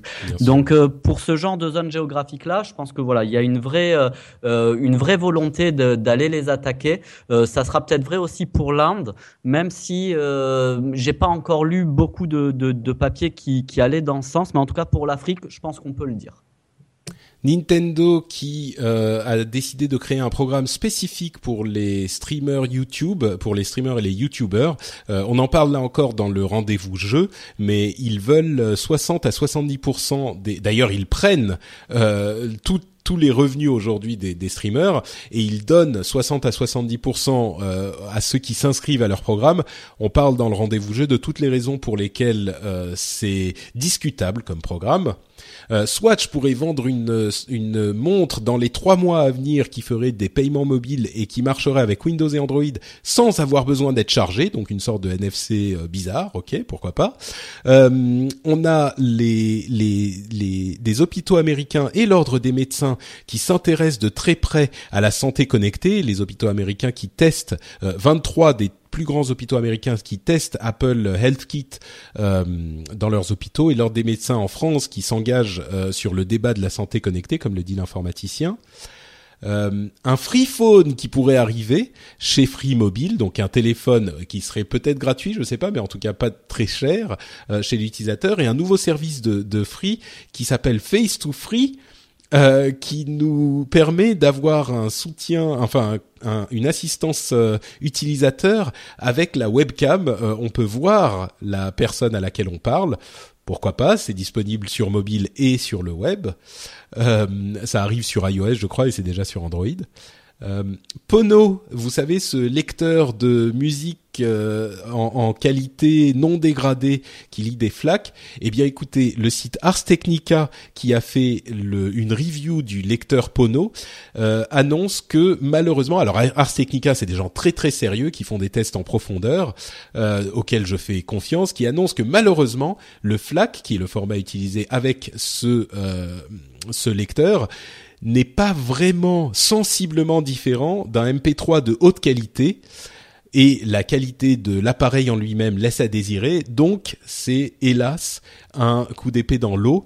Euh, je suis un petit peu déçu parce que moi j'espérais que euh, le, le l'audio haute qualité arrive et améliore la qualité de nos enregistrements, il semblerait que ça soit pas pas vraiment le cas. En tout cas avec ce lecteur-là, je suis sûr qu'il y en a quelques-uns dans l'audience qui vont me dire mais non, tu comprends pas. Si tu fais comme ci et comme ça, c'est super bien. Et je suis sûr que c'est le cas. Et c'est pour ça que j'aimerais bien l'expérimenter. Mais bon, visiblement c'est pas avec Pono que ça arrivera. Enfin, Mattel et Google euh, nous invitent le 13 février, donc dans, quelques jours à peine, à une annonce pour voir ce qui est possible. On ne sait pas très bien ce que c'est, peut-être les fameux Google euh, euh, Cardboard, donc une sorte de casque de réalité virtuelle en carton où on glisse un téléphone, un outil pour ça avec Mattel, donc le fabricant de jouets. On verra. vous avez des commentaires sur les quelques news que j'ai fait rapidement là, où on passe au, au groupe de news suivant Peut-être juste souligner que, que l'ordre des médecins, parce que je j'ai quelques projets e-santé avec eux aussi. Oui, c'est ton domaine. en oui, voilà. Exact. Enfin voilà, il travaille depuis quand même quelques années déjà sur euh, la santé connectée.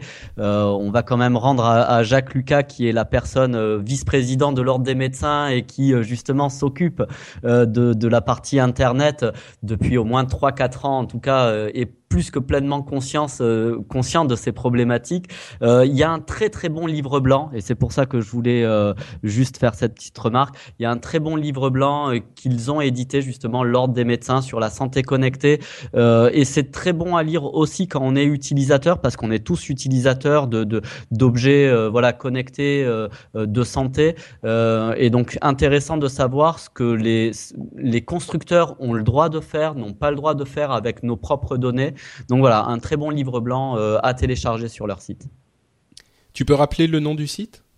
Euh, c'est Knom, euh, Knom.fr, je pense. Je vais, je vais vous euh, revalider ça, mais c'est le, ça sera Knom, je pense. Très bien. Donc pour ceux qui s'intéressent à la santé connectée. Guillaume, c'est bon? On enchaîne?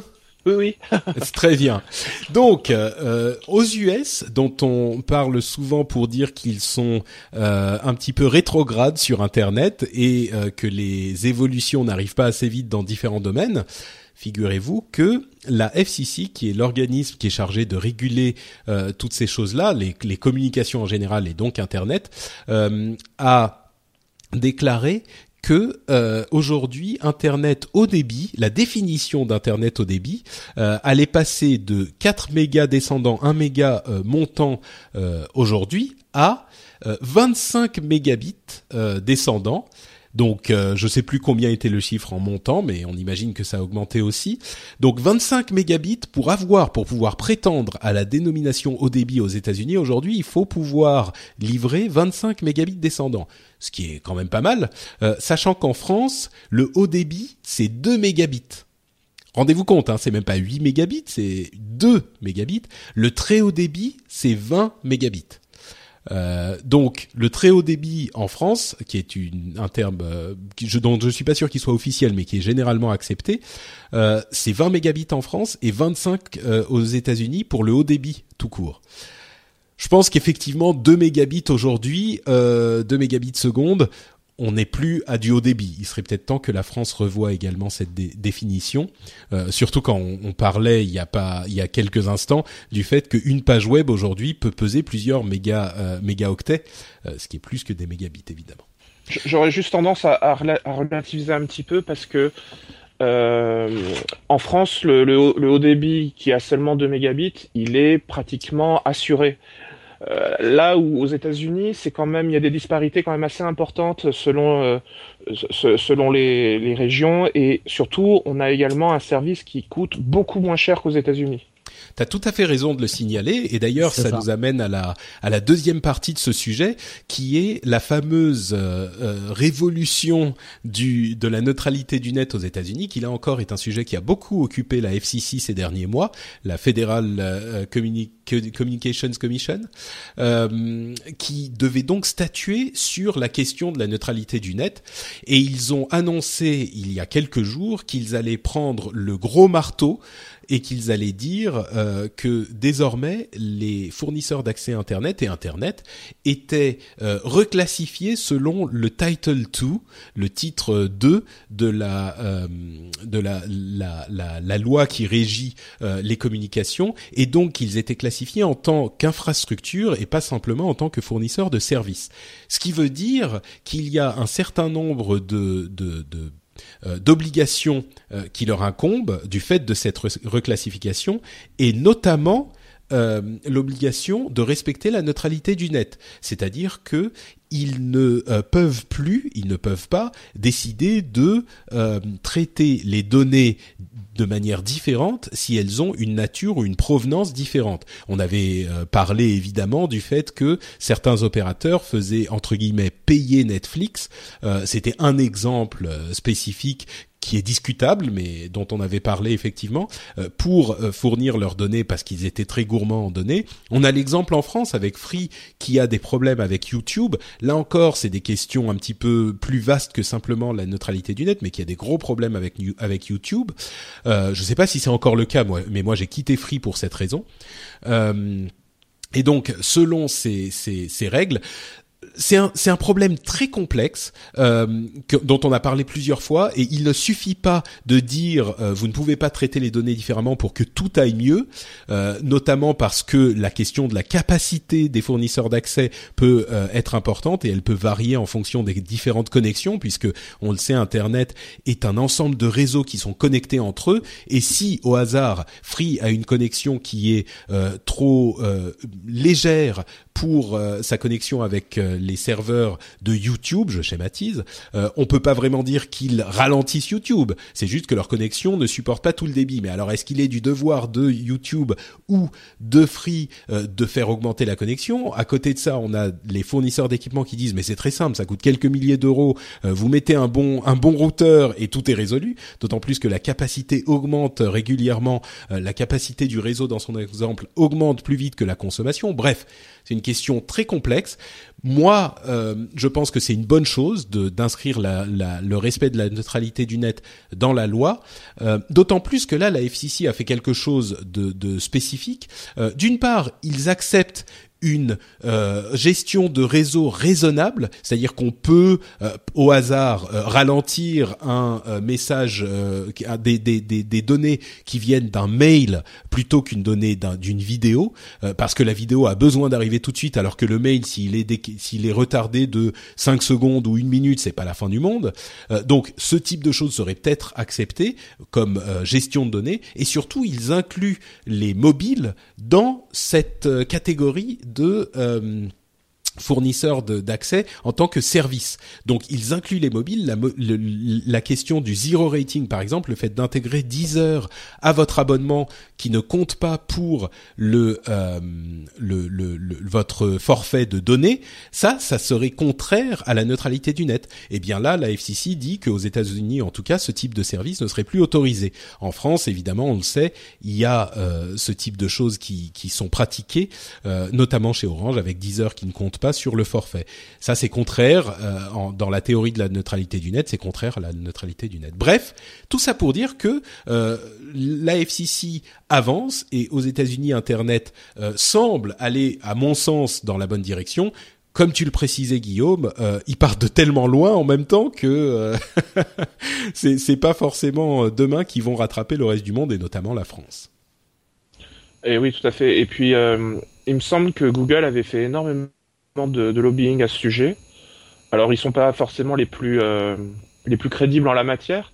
Mais je me souviens, en tout cas, c'était peut-être à destination des, de, la France, mais ils avaient mis en place un site qui euh, permettait de euh, vérifier euh, la bonne neutralité de toutes les données qui transitaient en fonction de tous les sites et voir s'il n'y en avait pas certains qui avaient un débit plus, plus, plus faible en fonction de certains sites, en particulier sur le problème que tu soulignais par rapport à Free et, et les vidéos.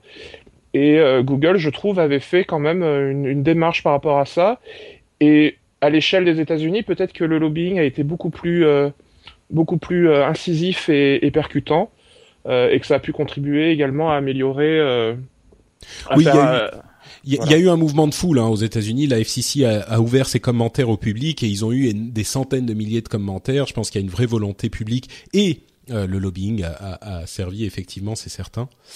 Euh... Ou alors il y avait beaucoup de trolls Oui, bah évidemment, il y a toujours beaucoup de trolls. Mais c'est vrai que euh, quand tu parlais Guillaume de, de la, la, la, vertu pédagogique en fait de cette euh, action de YouTube avec ce site qui montre euh, si votre fournisseur d'accès est bon ou pas à ce niveau-là, c'est important parce que la neutralité du net est un problème complexe euh, et, et, on a besoin de pédagogie, on a besoin d'expliquer ce que ça veut dire parce que ça reste très abstrait euh, souvent dans la tête des gens. Bon, donc voilà, euh, parler de, de des États-Unis était important. Parlons de la France un petit peu avec euh, le hashtag et le site euh, Stop Djihadisme qui euh, a pour but de prévenir et de d'expliquer comment se passe la la radicalisation, c'est quelque chose d'un petit peu euh, on peut on peut en rire parce que on se demande à quoi ça sert mais finalement je pense que le besoin d'information est réel. Euh, comment est-ce que les gens euh, tombent dans la radicalisation? Comment est-ce que ça se présente? Et je pense que le fait de comprendre les choses euh, permet de euh, bah, forcément mieux les voir et mieux les combattre. Donc euh, bon c'est c'est c'est c'est une bonne chose je dirais au final mais une chose un petit peu plus négative, c'est que la France cherche à sanctionner les compagnies du web qui ne feraient pas plus pour euh, contrer l'apologie euh, à, la haine de la haine raciale, euh, en ce sens qu'il voudrait les rendre complices de ce crime d'apologie de la haine raciale.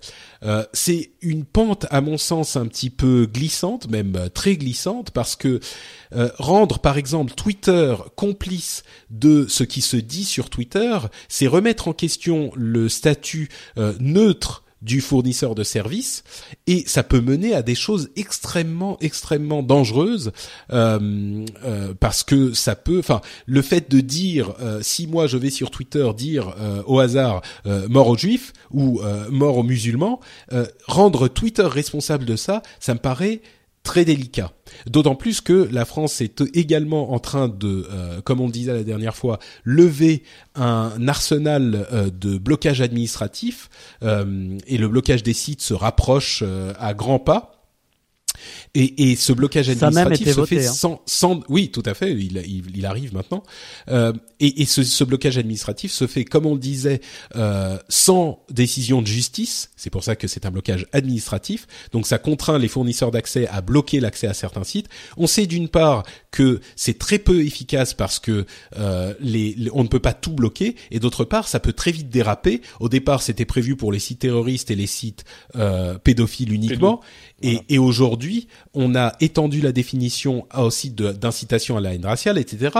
Si on étend ça aussi aux euh, fournisseurs de services et de sites web, moi, ça commence à m'inquiéter euh, parce Moi, que. je pense que tu as vraiment raison hein, par mmh. rapport à ça, c'est-à-dire qu'on peut pas euh, euh, imputer à Twitter euh, le fait que sur sa plateforme, euh, qui propose justement un service, comme tu l'as rappelé, il euh, y ait des utilisateurs qui ont, voilà quoi, le, on va même pas dire la maladresse, mais qui ont la, la bêtise de faire des appels à la haine ou de faire des, des, des, des d'avoir des propos racistes. Là où je pense qu'il faut peut-être recentrer un petit peu le, le, le, débat, qui à mon sens est plutôt franco-français là-dessus, c'est à travers l'exemple qu'il y a eu du piratage du compte Twitter de, de l'armée américaine où on a vu que en l'espace de une heure ou deux, les choses ont été remises dans l'ordre parce qu'il y a eu un appel direct de la Maison Blanche ou de je ne sais quelle entité, on va dire administrative américaine, directement auprès de Twitter,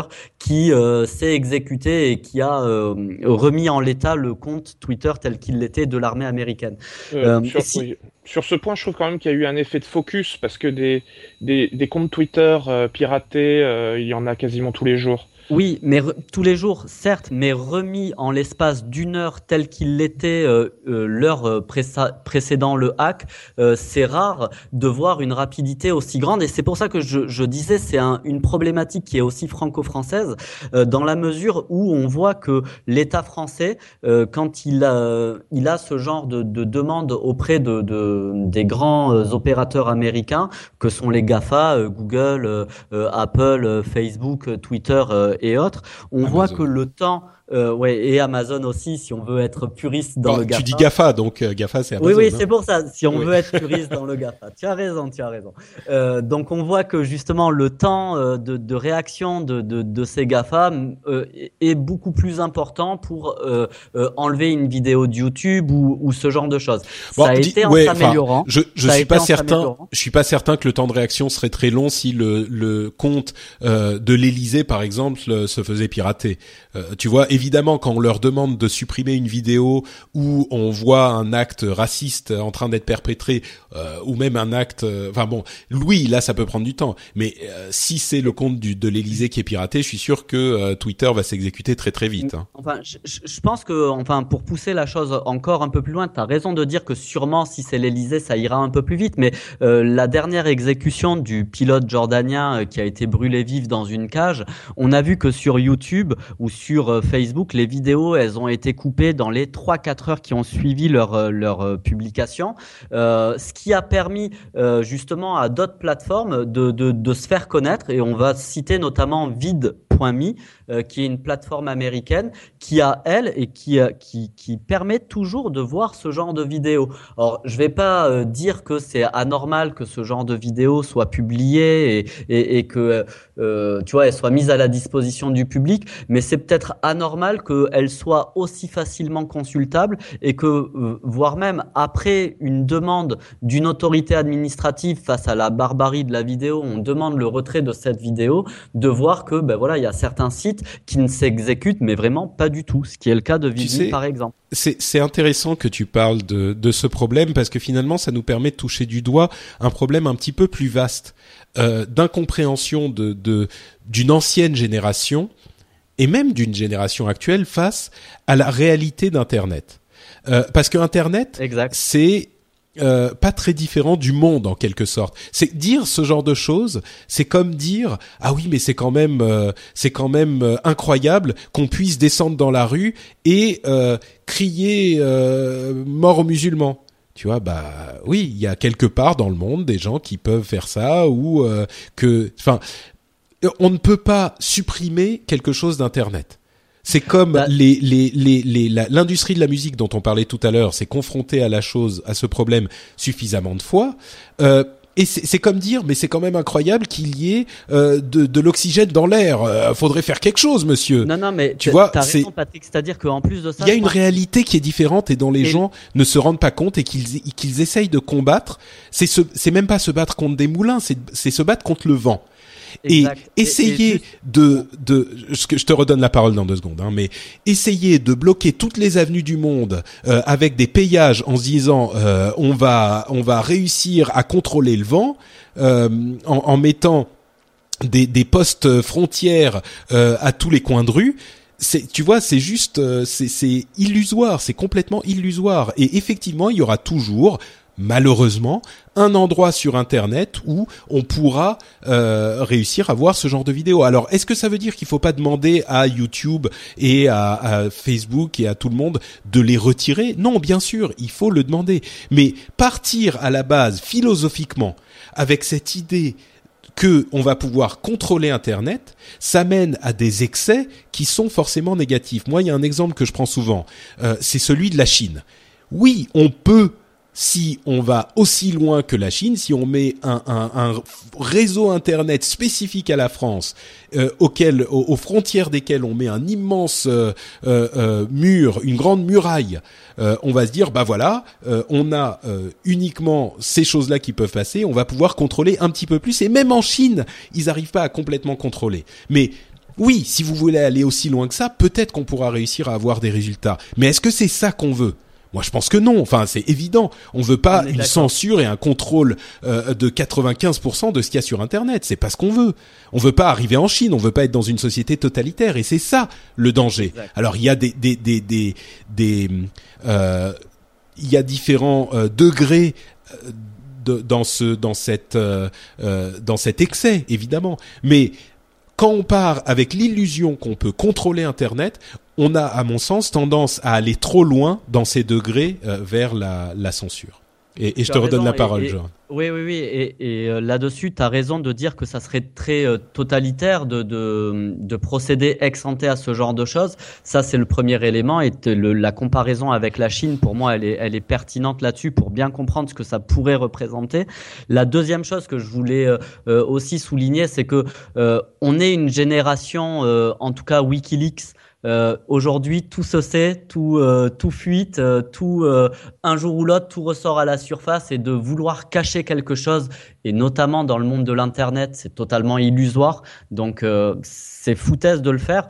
Par contre, la troisième dimension peut-être à ça, c'est que aujourd'hui, Twitter, YouTube, Facebook marchent avec des algorithmes qui nous mettent de la, qui nous mettent des articles ou du contenu qui théoriquement doit nous plaire parce que euh, il est connexe à certains centres d'intérêt ou connexe à certains autres articles qu'on a été voir ou d'autres vidéos qu'on a vu, qu'on a visualisé.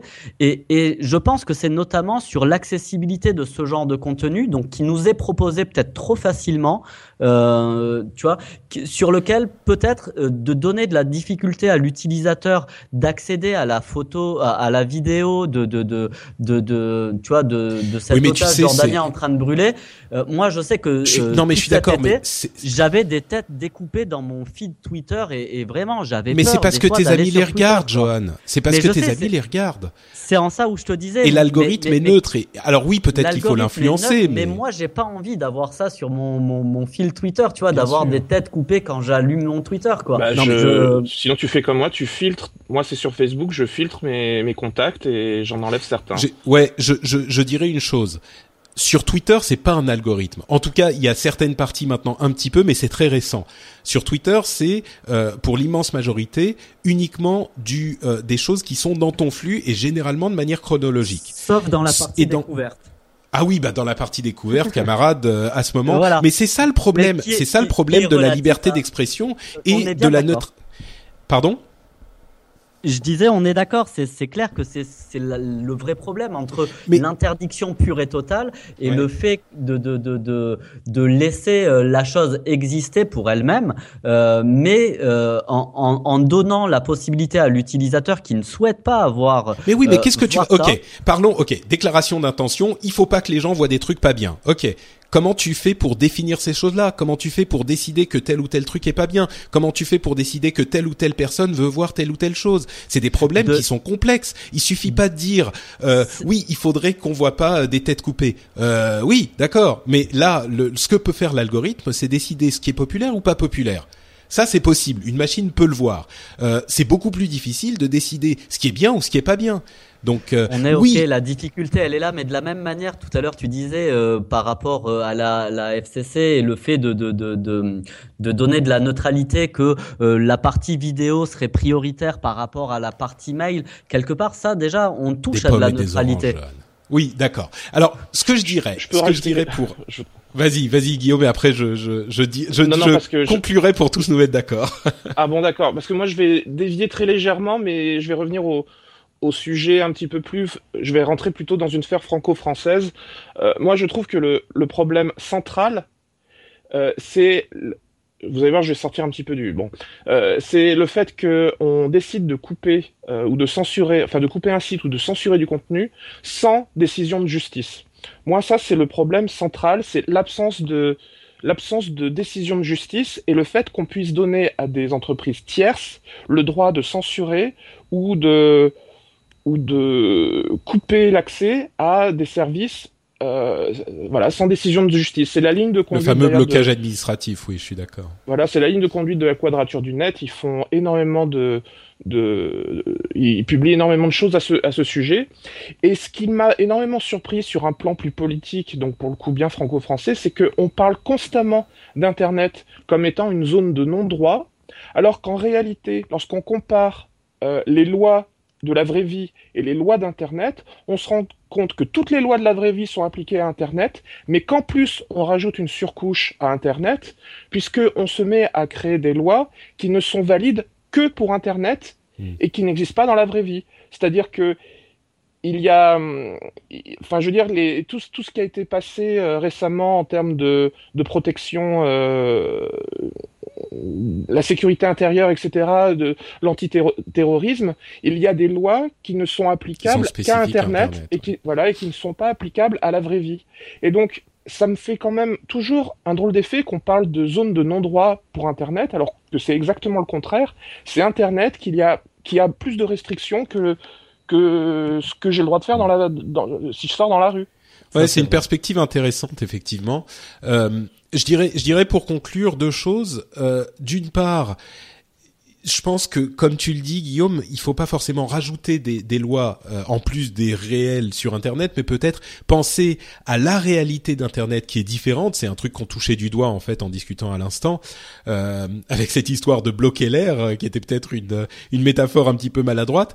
Euh, mais la réalité d'Internet qui est différente, et peut-être qu'il faut penser effectivement notre approche de manière différente et pour ce qui est de la complicité des fournisseurs de services euh, aux crimes qui sont commis sur leurs services, à mon sens, ce qui est grave ou dangereux, c'est la complicité, donc la, question légale, euh, la complicité légale. Qu'on discute avec eux, qu'on fasse retirer des vidéos, qu'on fasse retirer des contenus, oui, je pense que c'est inévitable.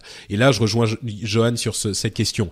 Euh, mais par contre, les associer pénalement au crime qui est commis, euh, à mon sens, c'est pas judicieux. Euh, et pour conclure, euh, je dirais qu'il y a une loi qui est en réflexion, une grande loi qui est en réflexion au gouvernement, euh, à laquelle se consacre euh, Axel Lemaire, euh, c'est qui est une grande loi pour la République du numérique entre guillemets. Et c'est un petit peu un fourre-tout euh, dont on ne sait pas très bien ce qu'on va caser dedans, mais j'espère que cette approche cette réflexion différente dont je parlais sera au centre de la conception de la loi parce que il faut évidemment concevoir Internet comme un espace différent de notre monde physique. Donc voilà, c'est ce que je voulais dire. Passons maintenant au monde euh, de Microsoft euh, qui fait les news aussi avec un investissement important chez Cyanogen, euh, qui est, comme vous le savez, le concepteur d'une ROM, donc d'une version d'Android qui est extrêmement populaire. Ils ont investi 70 millions de dollars dans Cyanogen. Donc, et comme Cyanogen a des ambitions très fortes dans le monde d'Android, ils veulent carrément remplacer Android. On ne sait pas s'ils y arriveront, mais en tout cas, ils ont les ambitions. On voit que Microsoft, qui veut être partout, s'insinue également dans le, monde d'Android encore plus qu'ils ne le sont déjà grâce à leurs brevets, puisqu'ils gagnent beaucoup d'argent sur Android grâce à leurs brevets. On a aussi entendu parler du Raspberry Pi 2, qui est six fois plus puissant que l'ancien. Vous savez, le Raspberry Pi, c'est un tout petit ordinateur mini qui coûte 35 dollars, euh, qui permet euh, de bidouiller assez facilement. Et donc, le nouveau est assez puissant pour faire tourner Windows 10 Bon, en version euh, Internet des objets. Donc, pas tout à fait Windows 10 avec le desktop et tout ça, mais il n'empêche, euh, c'est un, une avancée intéressante pour le Raspberry Pi, qui est un projet plutôt passionnant d'ordinateur très très bon marché qui est aujourd'hui beaucoup plus puissant. on disait que Windows 10 serait gratuit il y a deux semaines. Ça sera pas le cas pour les entreprises. C'est quand même une précision importante. les entreprises n'auront pas la mise à jour gratuite. C'est uniquement pour les pour les, les, personnes privées, ce qui entraînera sans doute les gens à pousser leur entreprise à, à, mettre à jour aussi. Donc on se dit bien quand même, à un moment Microsoft, il va falloir qu'ils gagnent de l'argent. Moi, c'est la question que je pose toujours à chaque fois qu'on me dit ils vous rendent tout gratuit. Euh, bon, là, euh, Microsoft euh, a quand même gardé cette poules d'or là. Euh, au niveau des entreprises. Euh, et enfin, ils interrompent la production du Nokia Lumia 2520, qui est leur dernière tablette, euh, enfin la dernière tablette Windows RT en production. Donc Windows RT, même s'ils auront une mise à jour, ils ne seront pas mis à jour à Windows 10 et la production s'arrête. Donc il reste uniquement les tablettes sous Windows 10 à l'avenir et plus les tablettes Windows RT qui est malheureusement qui aura été un épisode assez court de la vie de Microsoft et pas tout à fait une réussite. C'était une sorte de transition, le temps que les appareils mobiles aient la puissance de faire tourner cette version spéciale de Windows RT, qui au final sera relativement similaire à Windows 10, mais à Windows RT, pardon, mais tout de même. Quelques commentaires sur toutes ces news Microsoft? Or, ouais, moi, c'est celle de Cyanogen qui m'a particulièrement euh, interpellé. Euh, dans la mesure où voilà cyanogène enfin je, suis dans le monde Android aussi euh, beaucoup au niveau de, de, ma consommation de téléphone. Donc euh, voilà cyanogène forcément j'ai déjà utilisé et c'est vrai que c'est c'est une OS et une communauté juste hallucinante de développement. Ils mettent à disposition des des ROM alternatives quand donc Google sort une une une ROM stock je sais pas en, en 5.0 la dernière Lollipop qui ne va pas être porté sur un appareil de type euh, avant-dernière génération, ben, Cyanogen est là pour justement euh, donner, euh, donner cette possibilité-là.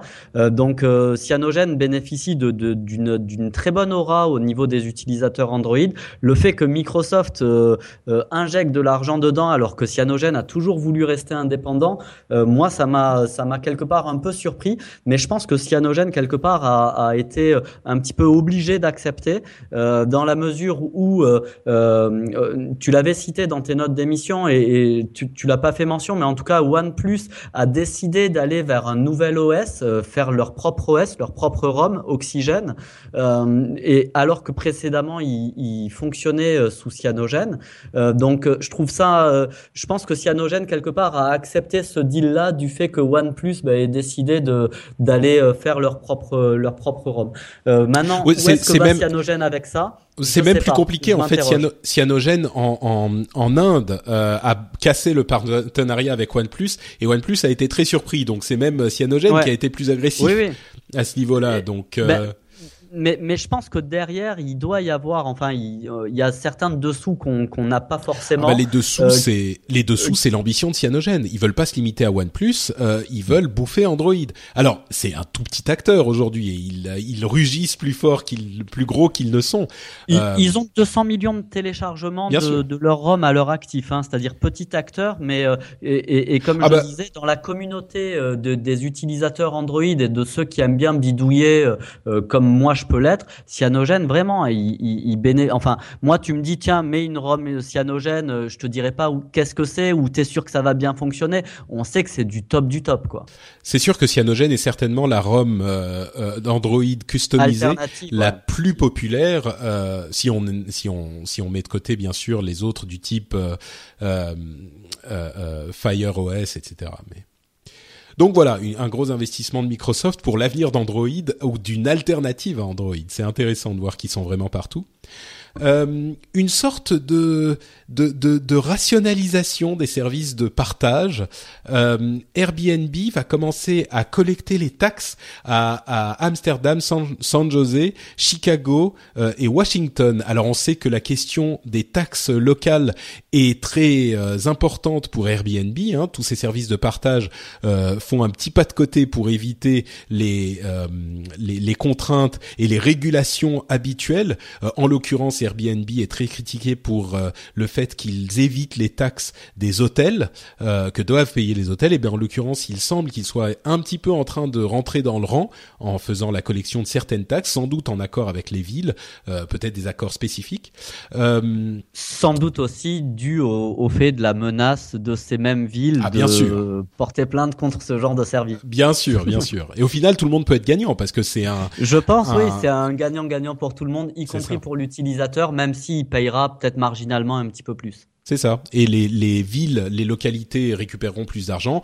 Bon, les hôtels euh, risquent de perdre un petit peu de clientèle. C'est le cas souvent dans des pays très touristiques. Euh, pardon, mais je veux dire dans des pays très très touristiques ou en France par exemple, il y a tellement d'hôtels. Euh, je suis pas certain que ça soit. Oui, Puis c'est surtout le cas dès qu'un service euh, disruptif euh, de par son approche arrive, euh, naturellement les anciens leaders bah, ils perdent de, de, leur part de marché. Je pense que c'est assez assez normal. Et donc euh, Uber, pour revenir à Uber, il y a eu un, une étude du département des transports aux États-Unis qui a montré que euh, le, la communication entre voitures et l'automatisation euh, pouvait résoudre des problèmes euh, qui arrivaient en fait, des problèmes de, euh, de, de, de surpopulation automobile en fait, qui allaient poser de gros gros problèmes. Encore plus si on pense qu'il y a beaucoup d'embouteillages aujourd'hui, l'infrastructure routière va avoir de gros problèmes à l'avenir. Euh, et donc ces questions de euh, communication de véhicule à véhicule pouvaient aider à résoudre ces problèmes. Et il se trouve que Uber euh, a investi ou a un partenariat avec la, la des, universités pour ouvrir une, un, domaine de recherche dans la robotisation des véhicules. Et dans le but de créer des véhicules autonomes comme le fait Google par exemple. Euh, c'est quelque chose d'assez intéressant parce que d'une part, évidemment, on peut imaginer qu'Uber veuille des flottes de véhicules autonomes, euh, et d'autre part, euh, on peut imaginer, bon, ça peut ça peut faire du mal au taxi encore, mais ça peut aussi, euh, au-delà de l'intérêt évident que peut avoir Uber pour ça, ça peut aussi aider. On peut imaginer un futur où ça aidera l'infrastructure routière qui, comme on le sait tous et comme le remontre le département des transports américain, va avoir des soucis dans les années à venir. Euh, et enfin, euh, ah ben je sais pas pourquoi j'ai cette histoire de Google qui perd des parts de marché aux US grâce au partenariat entre Yahoo et Firefox. je pense que c'était plutôt euh, Google qui faisait un, un, qui cherchait à faire un partenariat euh, pour euh, justement mettre en application ces voitures autonomes et en, en créer des voitures euh, euh, réelles dans un avenir proche. On, on, parle, comme on le dit depuis un moment, de, dans, dans les deux à cinq ans à venir, les, les voitures autonomes seront une réalité. Euh, mais donc bref, des voitures autonomes partout, euh, des services de partage qui grandissent, qui deviennent un petit peu adultes. Euh, je pense que cette révolution, qui est vraiment, qui pourra vraiment devenir une révolution des, du partage de l'habitation et de la voiture, est vraiment en marche et en train de se rationaliser. Totalement. Là où moi j'ai été surpris juste, euh, enfin après, je, je, vous laisse euh, discuter peut-être d'autres choses euh, par rapport à, à ces, ces news-là, c'est que à l'époque, il y a, il y a un an et demi, Google avait quand même mis 300 millions dans, dans Uber justement, Tout à fait, en, en, partenariat, et on s'était tous dit bon ben ils vont marcher main dans la main, soit pour bah voilà rendre le, le, service Uber totalement autonome et donc se, se enlever la partie chauffeur, soit alors dans la partie delivery de, de, de produits euh, qu'on pouvait choper, euh, euh, enfin, dont qu'on pouvait acheter plutôt que choper, qu'on pouvait acheter sur sur sur Google Google Shop justement. et donc j'étais étonné. Et là, ils sont un peu en concurrence sur les voitures autonomes. Exact, exact. Et, et je, je, je me disais que comment on peut mettre 300 millions dans Uber avec justement ces perspectives-là et quelque part un an et demi après faire le grand écart et se dire ben on va rentrer en, en en, concurrence où on va rentrer frontalement euh, dans, dans ce secteur-là euh, euh, qui est quelque part la chasse gardée de Uber. je, je, m'en étonnais et j'attends de voir voilà dans les prochains mois comment Google et, Uber vont, vont réagir l'un par rapport à l'autre. Mais en tout cas, c'est sûr que, que ils se feront pas de cadeaux. oui. Bah, ma, ma, perception, juste par rapport aux voitures automatisées, c'est qu'il y a surtout une, une très forte démonstration technologique, mais qu'il n'y a pas encore une, euh, une vraie appétence euh, du public. J'ai l'impression qu'il y a encore beaucoup de, de, de doutes par rapport au, au, grand public. J'ai cette sensation qu'ils ne sont pas encore prêts. Moi, oui, je, mais... sais, je, sais, que je signerai direct. Le seul problème, c'est que ça coûte 85 000 euros et que c'est pas encore légal en France. Oui, mais ce que voilà, d'une part, et puis que si c'est pas légal en France, c'est aussi parce, enfin, c'est l'inverse. C'est euh, comme le, le, grand public français me semble pas du tout prêt à ça. J'ai la sensation que de toute façon, on n'est pas prêt de rendre les choses légales. Euh, voilà, c'est peut-être le problème je pense que...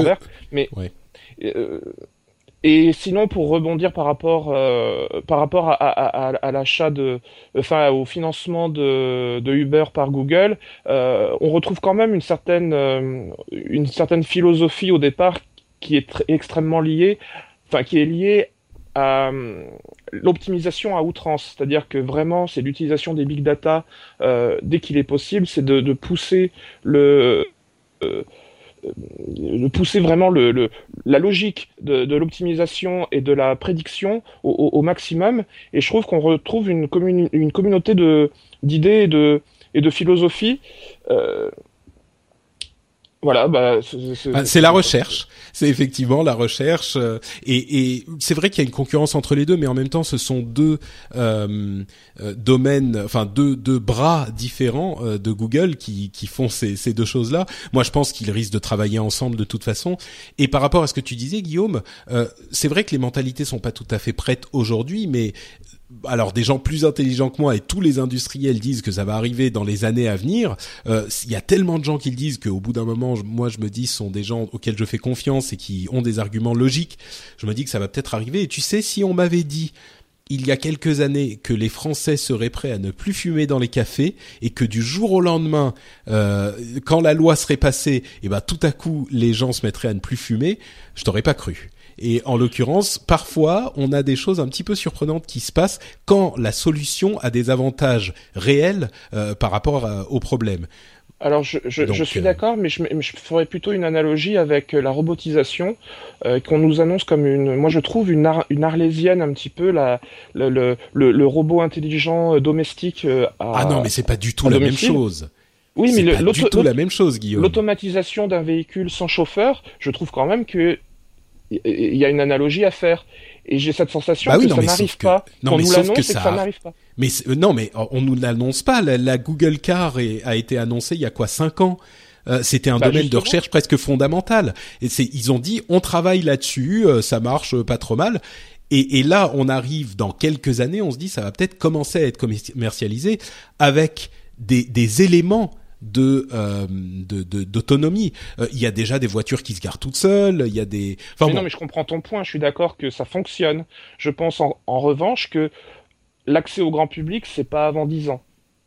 Bon, ça on verra. Hein. Visiblement, les, les, les constructeurs disent que ça arrivera dans les 2 à 5 ans à venir. On se donne rendez-vous dans 2 à 5 ans pour en redébattre.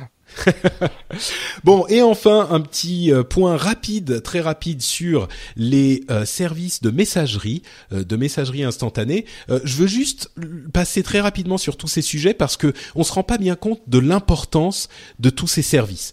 bon, d'une part, il y a Dick Costolo, le président de Twitter, qui disait qu'il allait prendre une responsabilité personnelle dans les problèmes de troll et de harassement sur Twitter, ce qui est un changement d'attitude assez clair par rapport à ce qui se passait avant. On sait que c'est très facile de euh, de d'arrasser les gens euh, sur Twitter et il veut changer les choses. Je sais pas comment il va faire parce que c'est pas facile à gérer.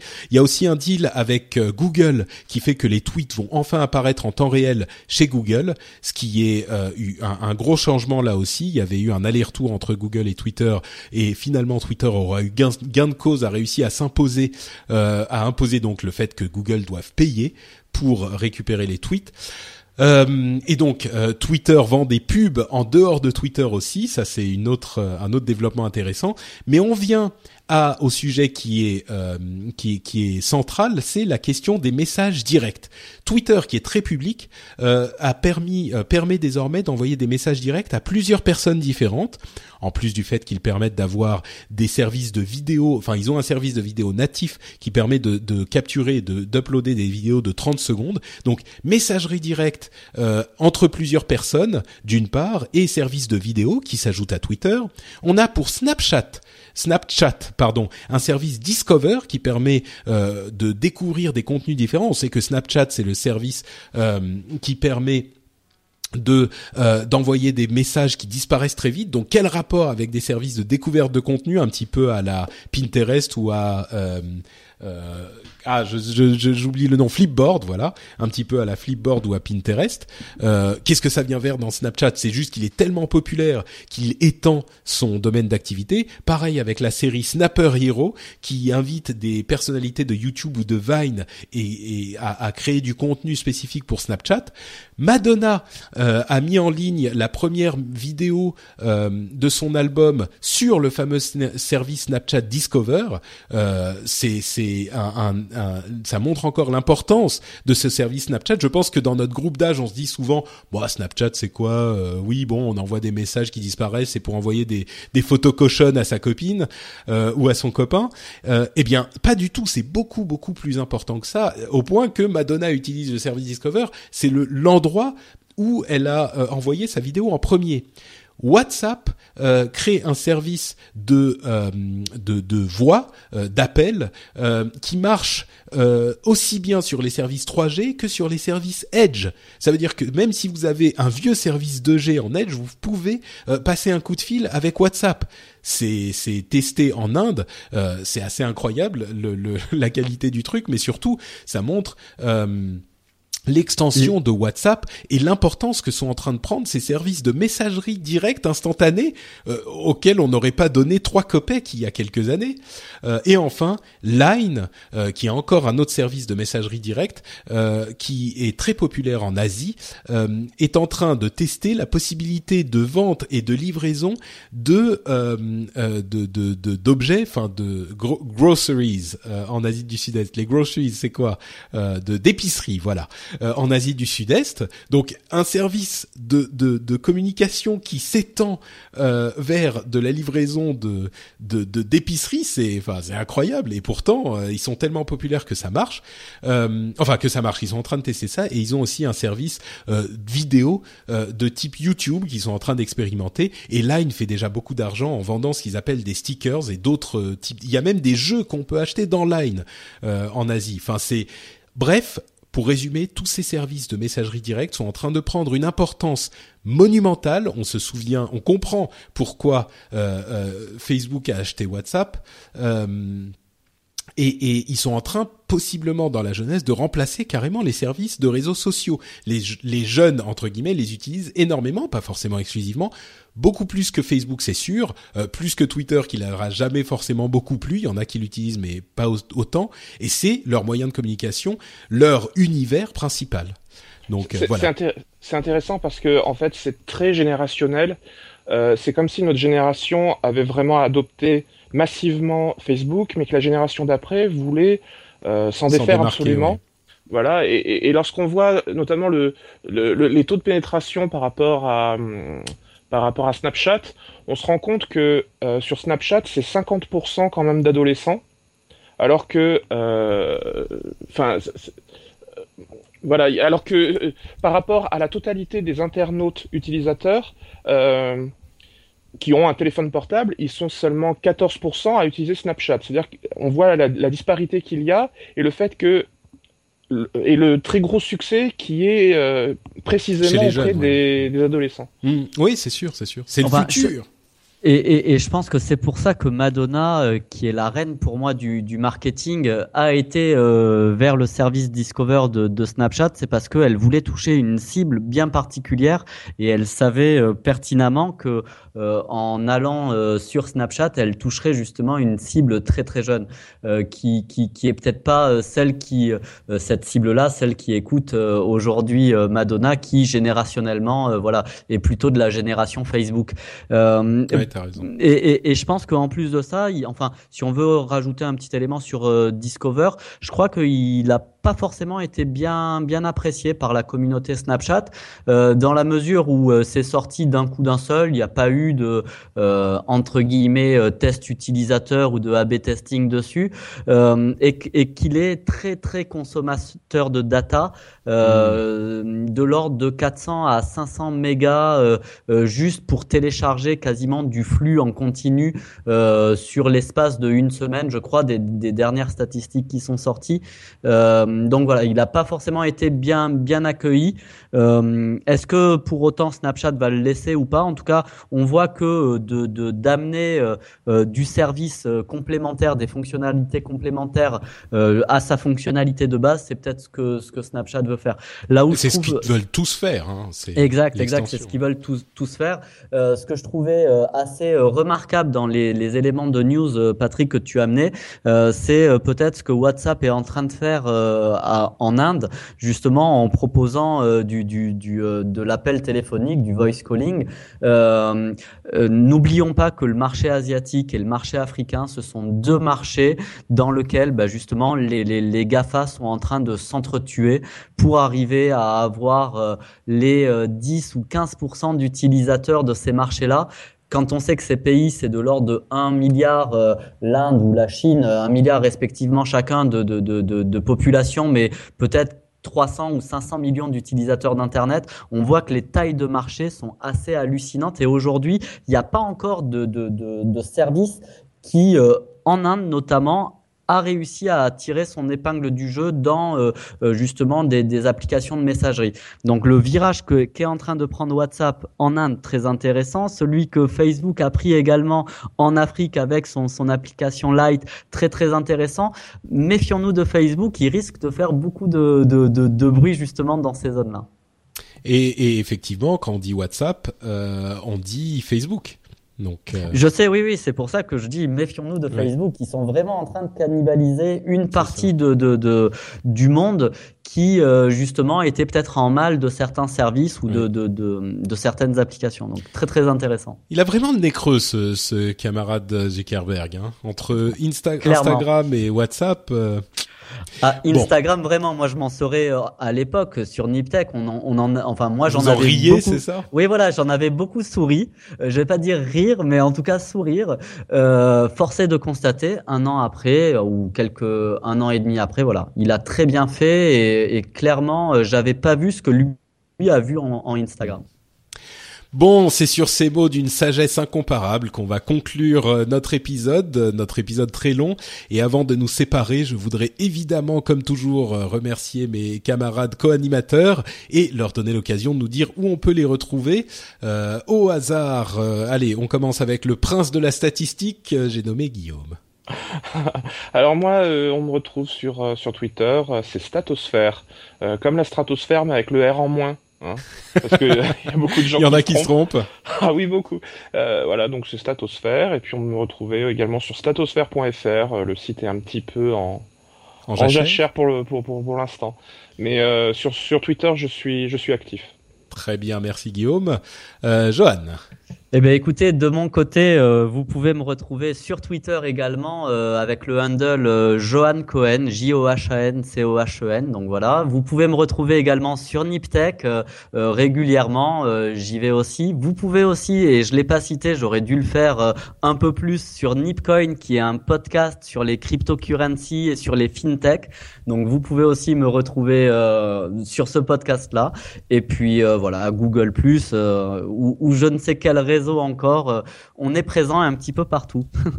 Super, très bien, merci à toi euh, Johan, Euh, et merci à toi Guillaume, et merci à tous les auditeurs qui nous écoutent. Euh, comme vous le savez, nous sommes toujours présents toutes les deux semaines, nous sommes de retour dans deux semaines. Si entre-temps, vous voulez avoir un petit peu plus de Patrick Béja, vous pouvez évidemment aller sur Twitter, et mon, mon, mon ID c'est NotePatrick, vous la connaissez. Euh, NotePatrick c'est facile à retenir, c'est Patrick avec note avant. Euh, si vous voulez plus de podcasts, vous pouvez aller sur frenchspin.fr. Euh, vous savez qu'il y a d'autres émissions que le Rendez-vous Tech, comme notamment euh, Positron, où on vous recommande des produits culturels, bah, des livres, des films, des séries, euh, super cool. Si vous vous embêtez un peu, c'est contre le fait de s'emmerder, Positron. Vous le trouverez sur frenchspin.fr. Il y a aussi le Rendez-vous Jeu qui fait pour les jeux vidéo ce que fait le Rendez-vous Tech pour la tech, des discussions intelligentes, euh, animées, euh, agréables, sympathiques, drôles, distrayantes dans le domaine des, jeux vidéo. Évidemment, Upload pour euh, des conseils d'app avec mes camarades qui, qui rigolent bien aussi. Vous avez aussi des podcasts en anglais sur frenchspin.com si ça vous intéresse.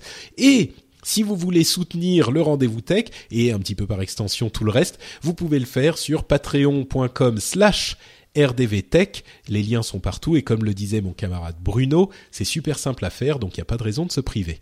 On vous fait de grosses bises et on se donne rendez-vous dans deux semaines pour un nouvel épisode. Ciao à tous À bientôt. Salut, bonne semaine.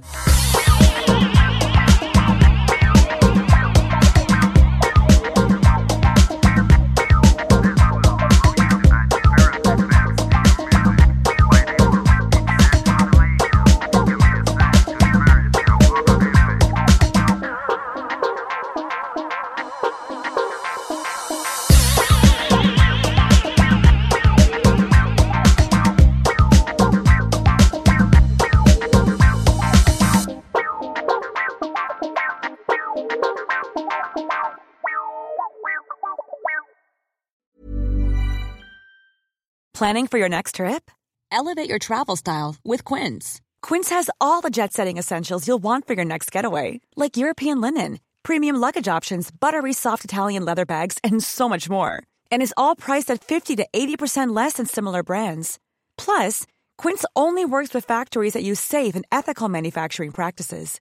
Pack your bags with high-quality essentials you'll be wearing for vacations to come with Quince. Go to quince.com slash pack for free shipping and 365-day returns.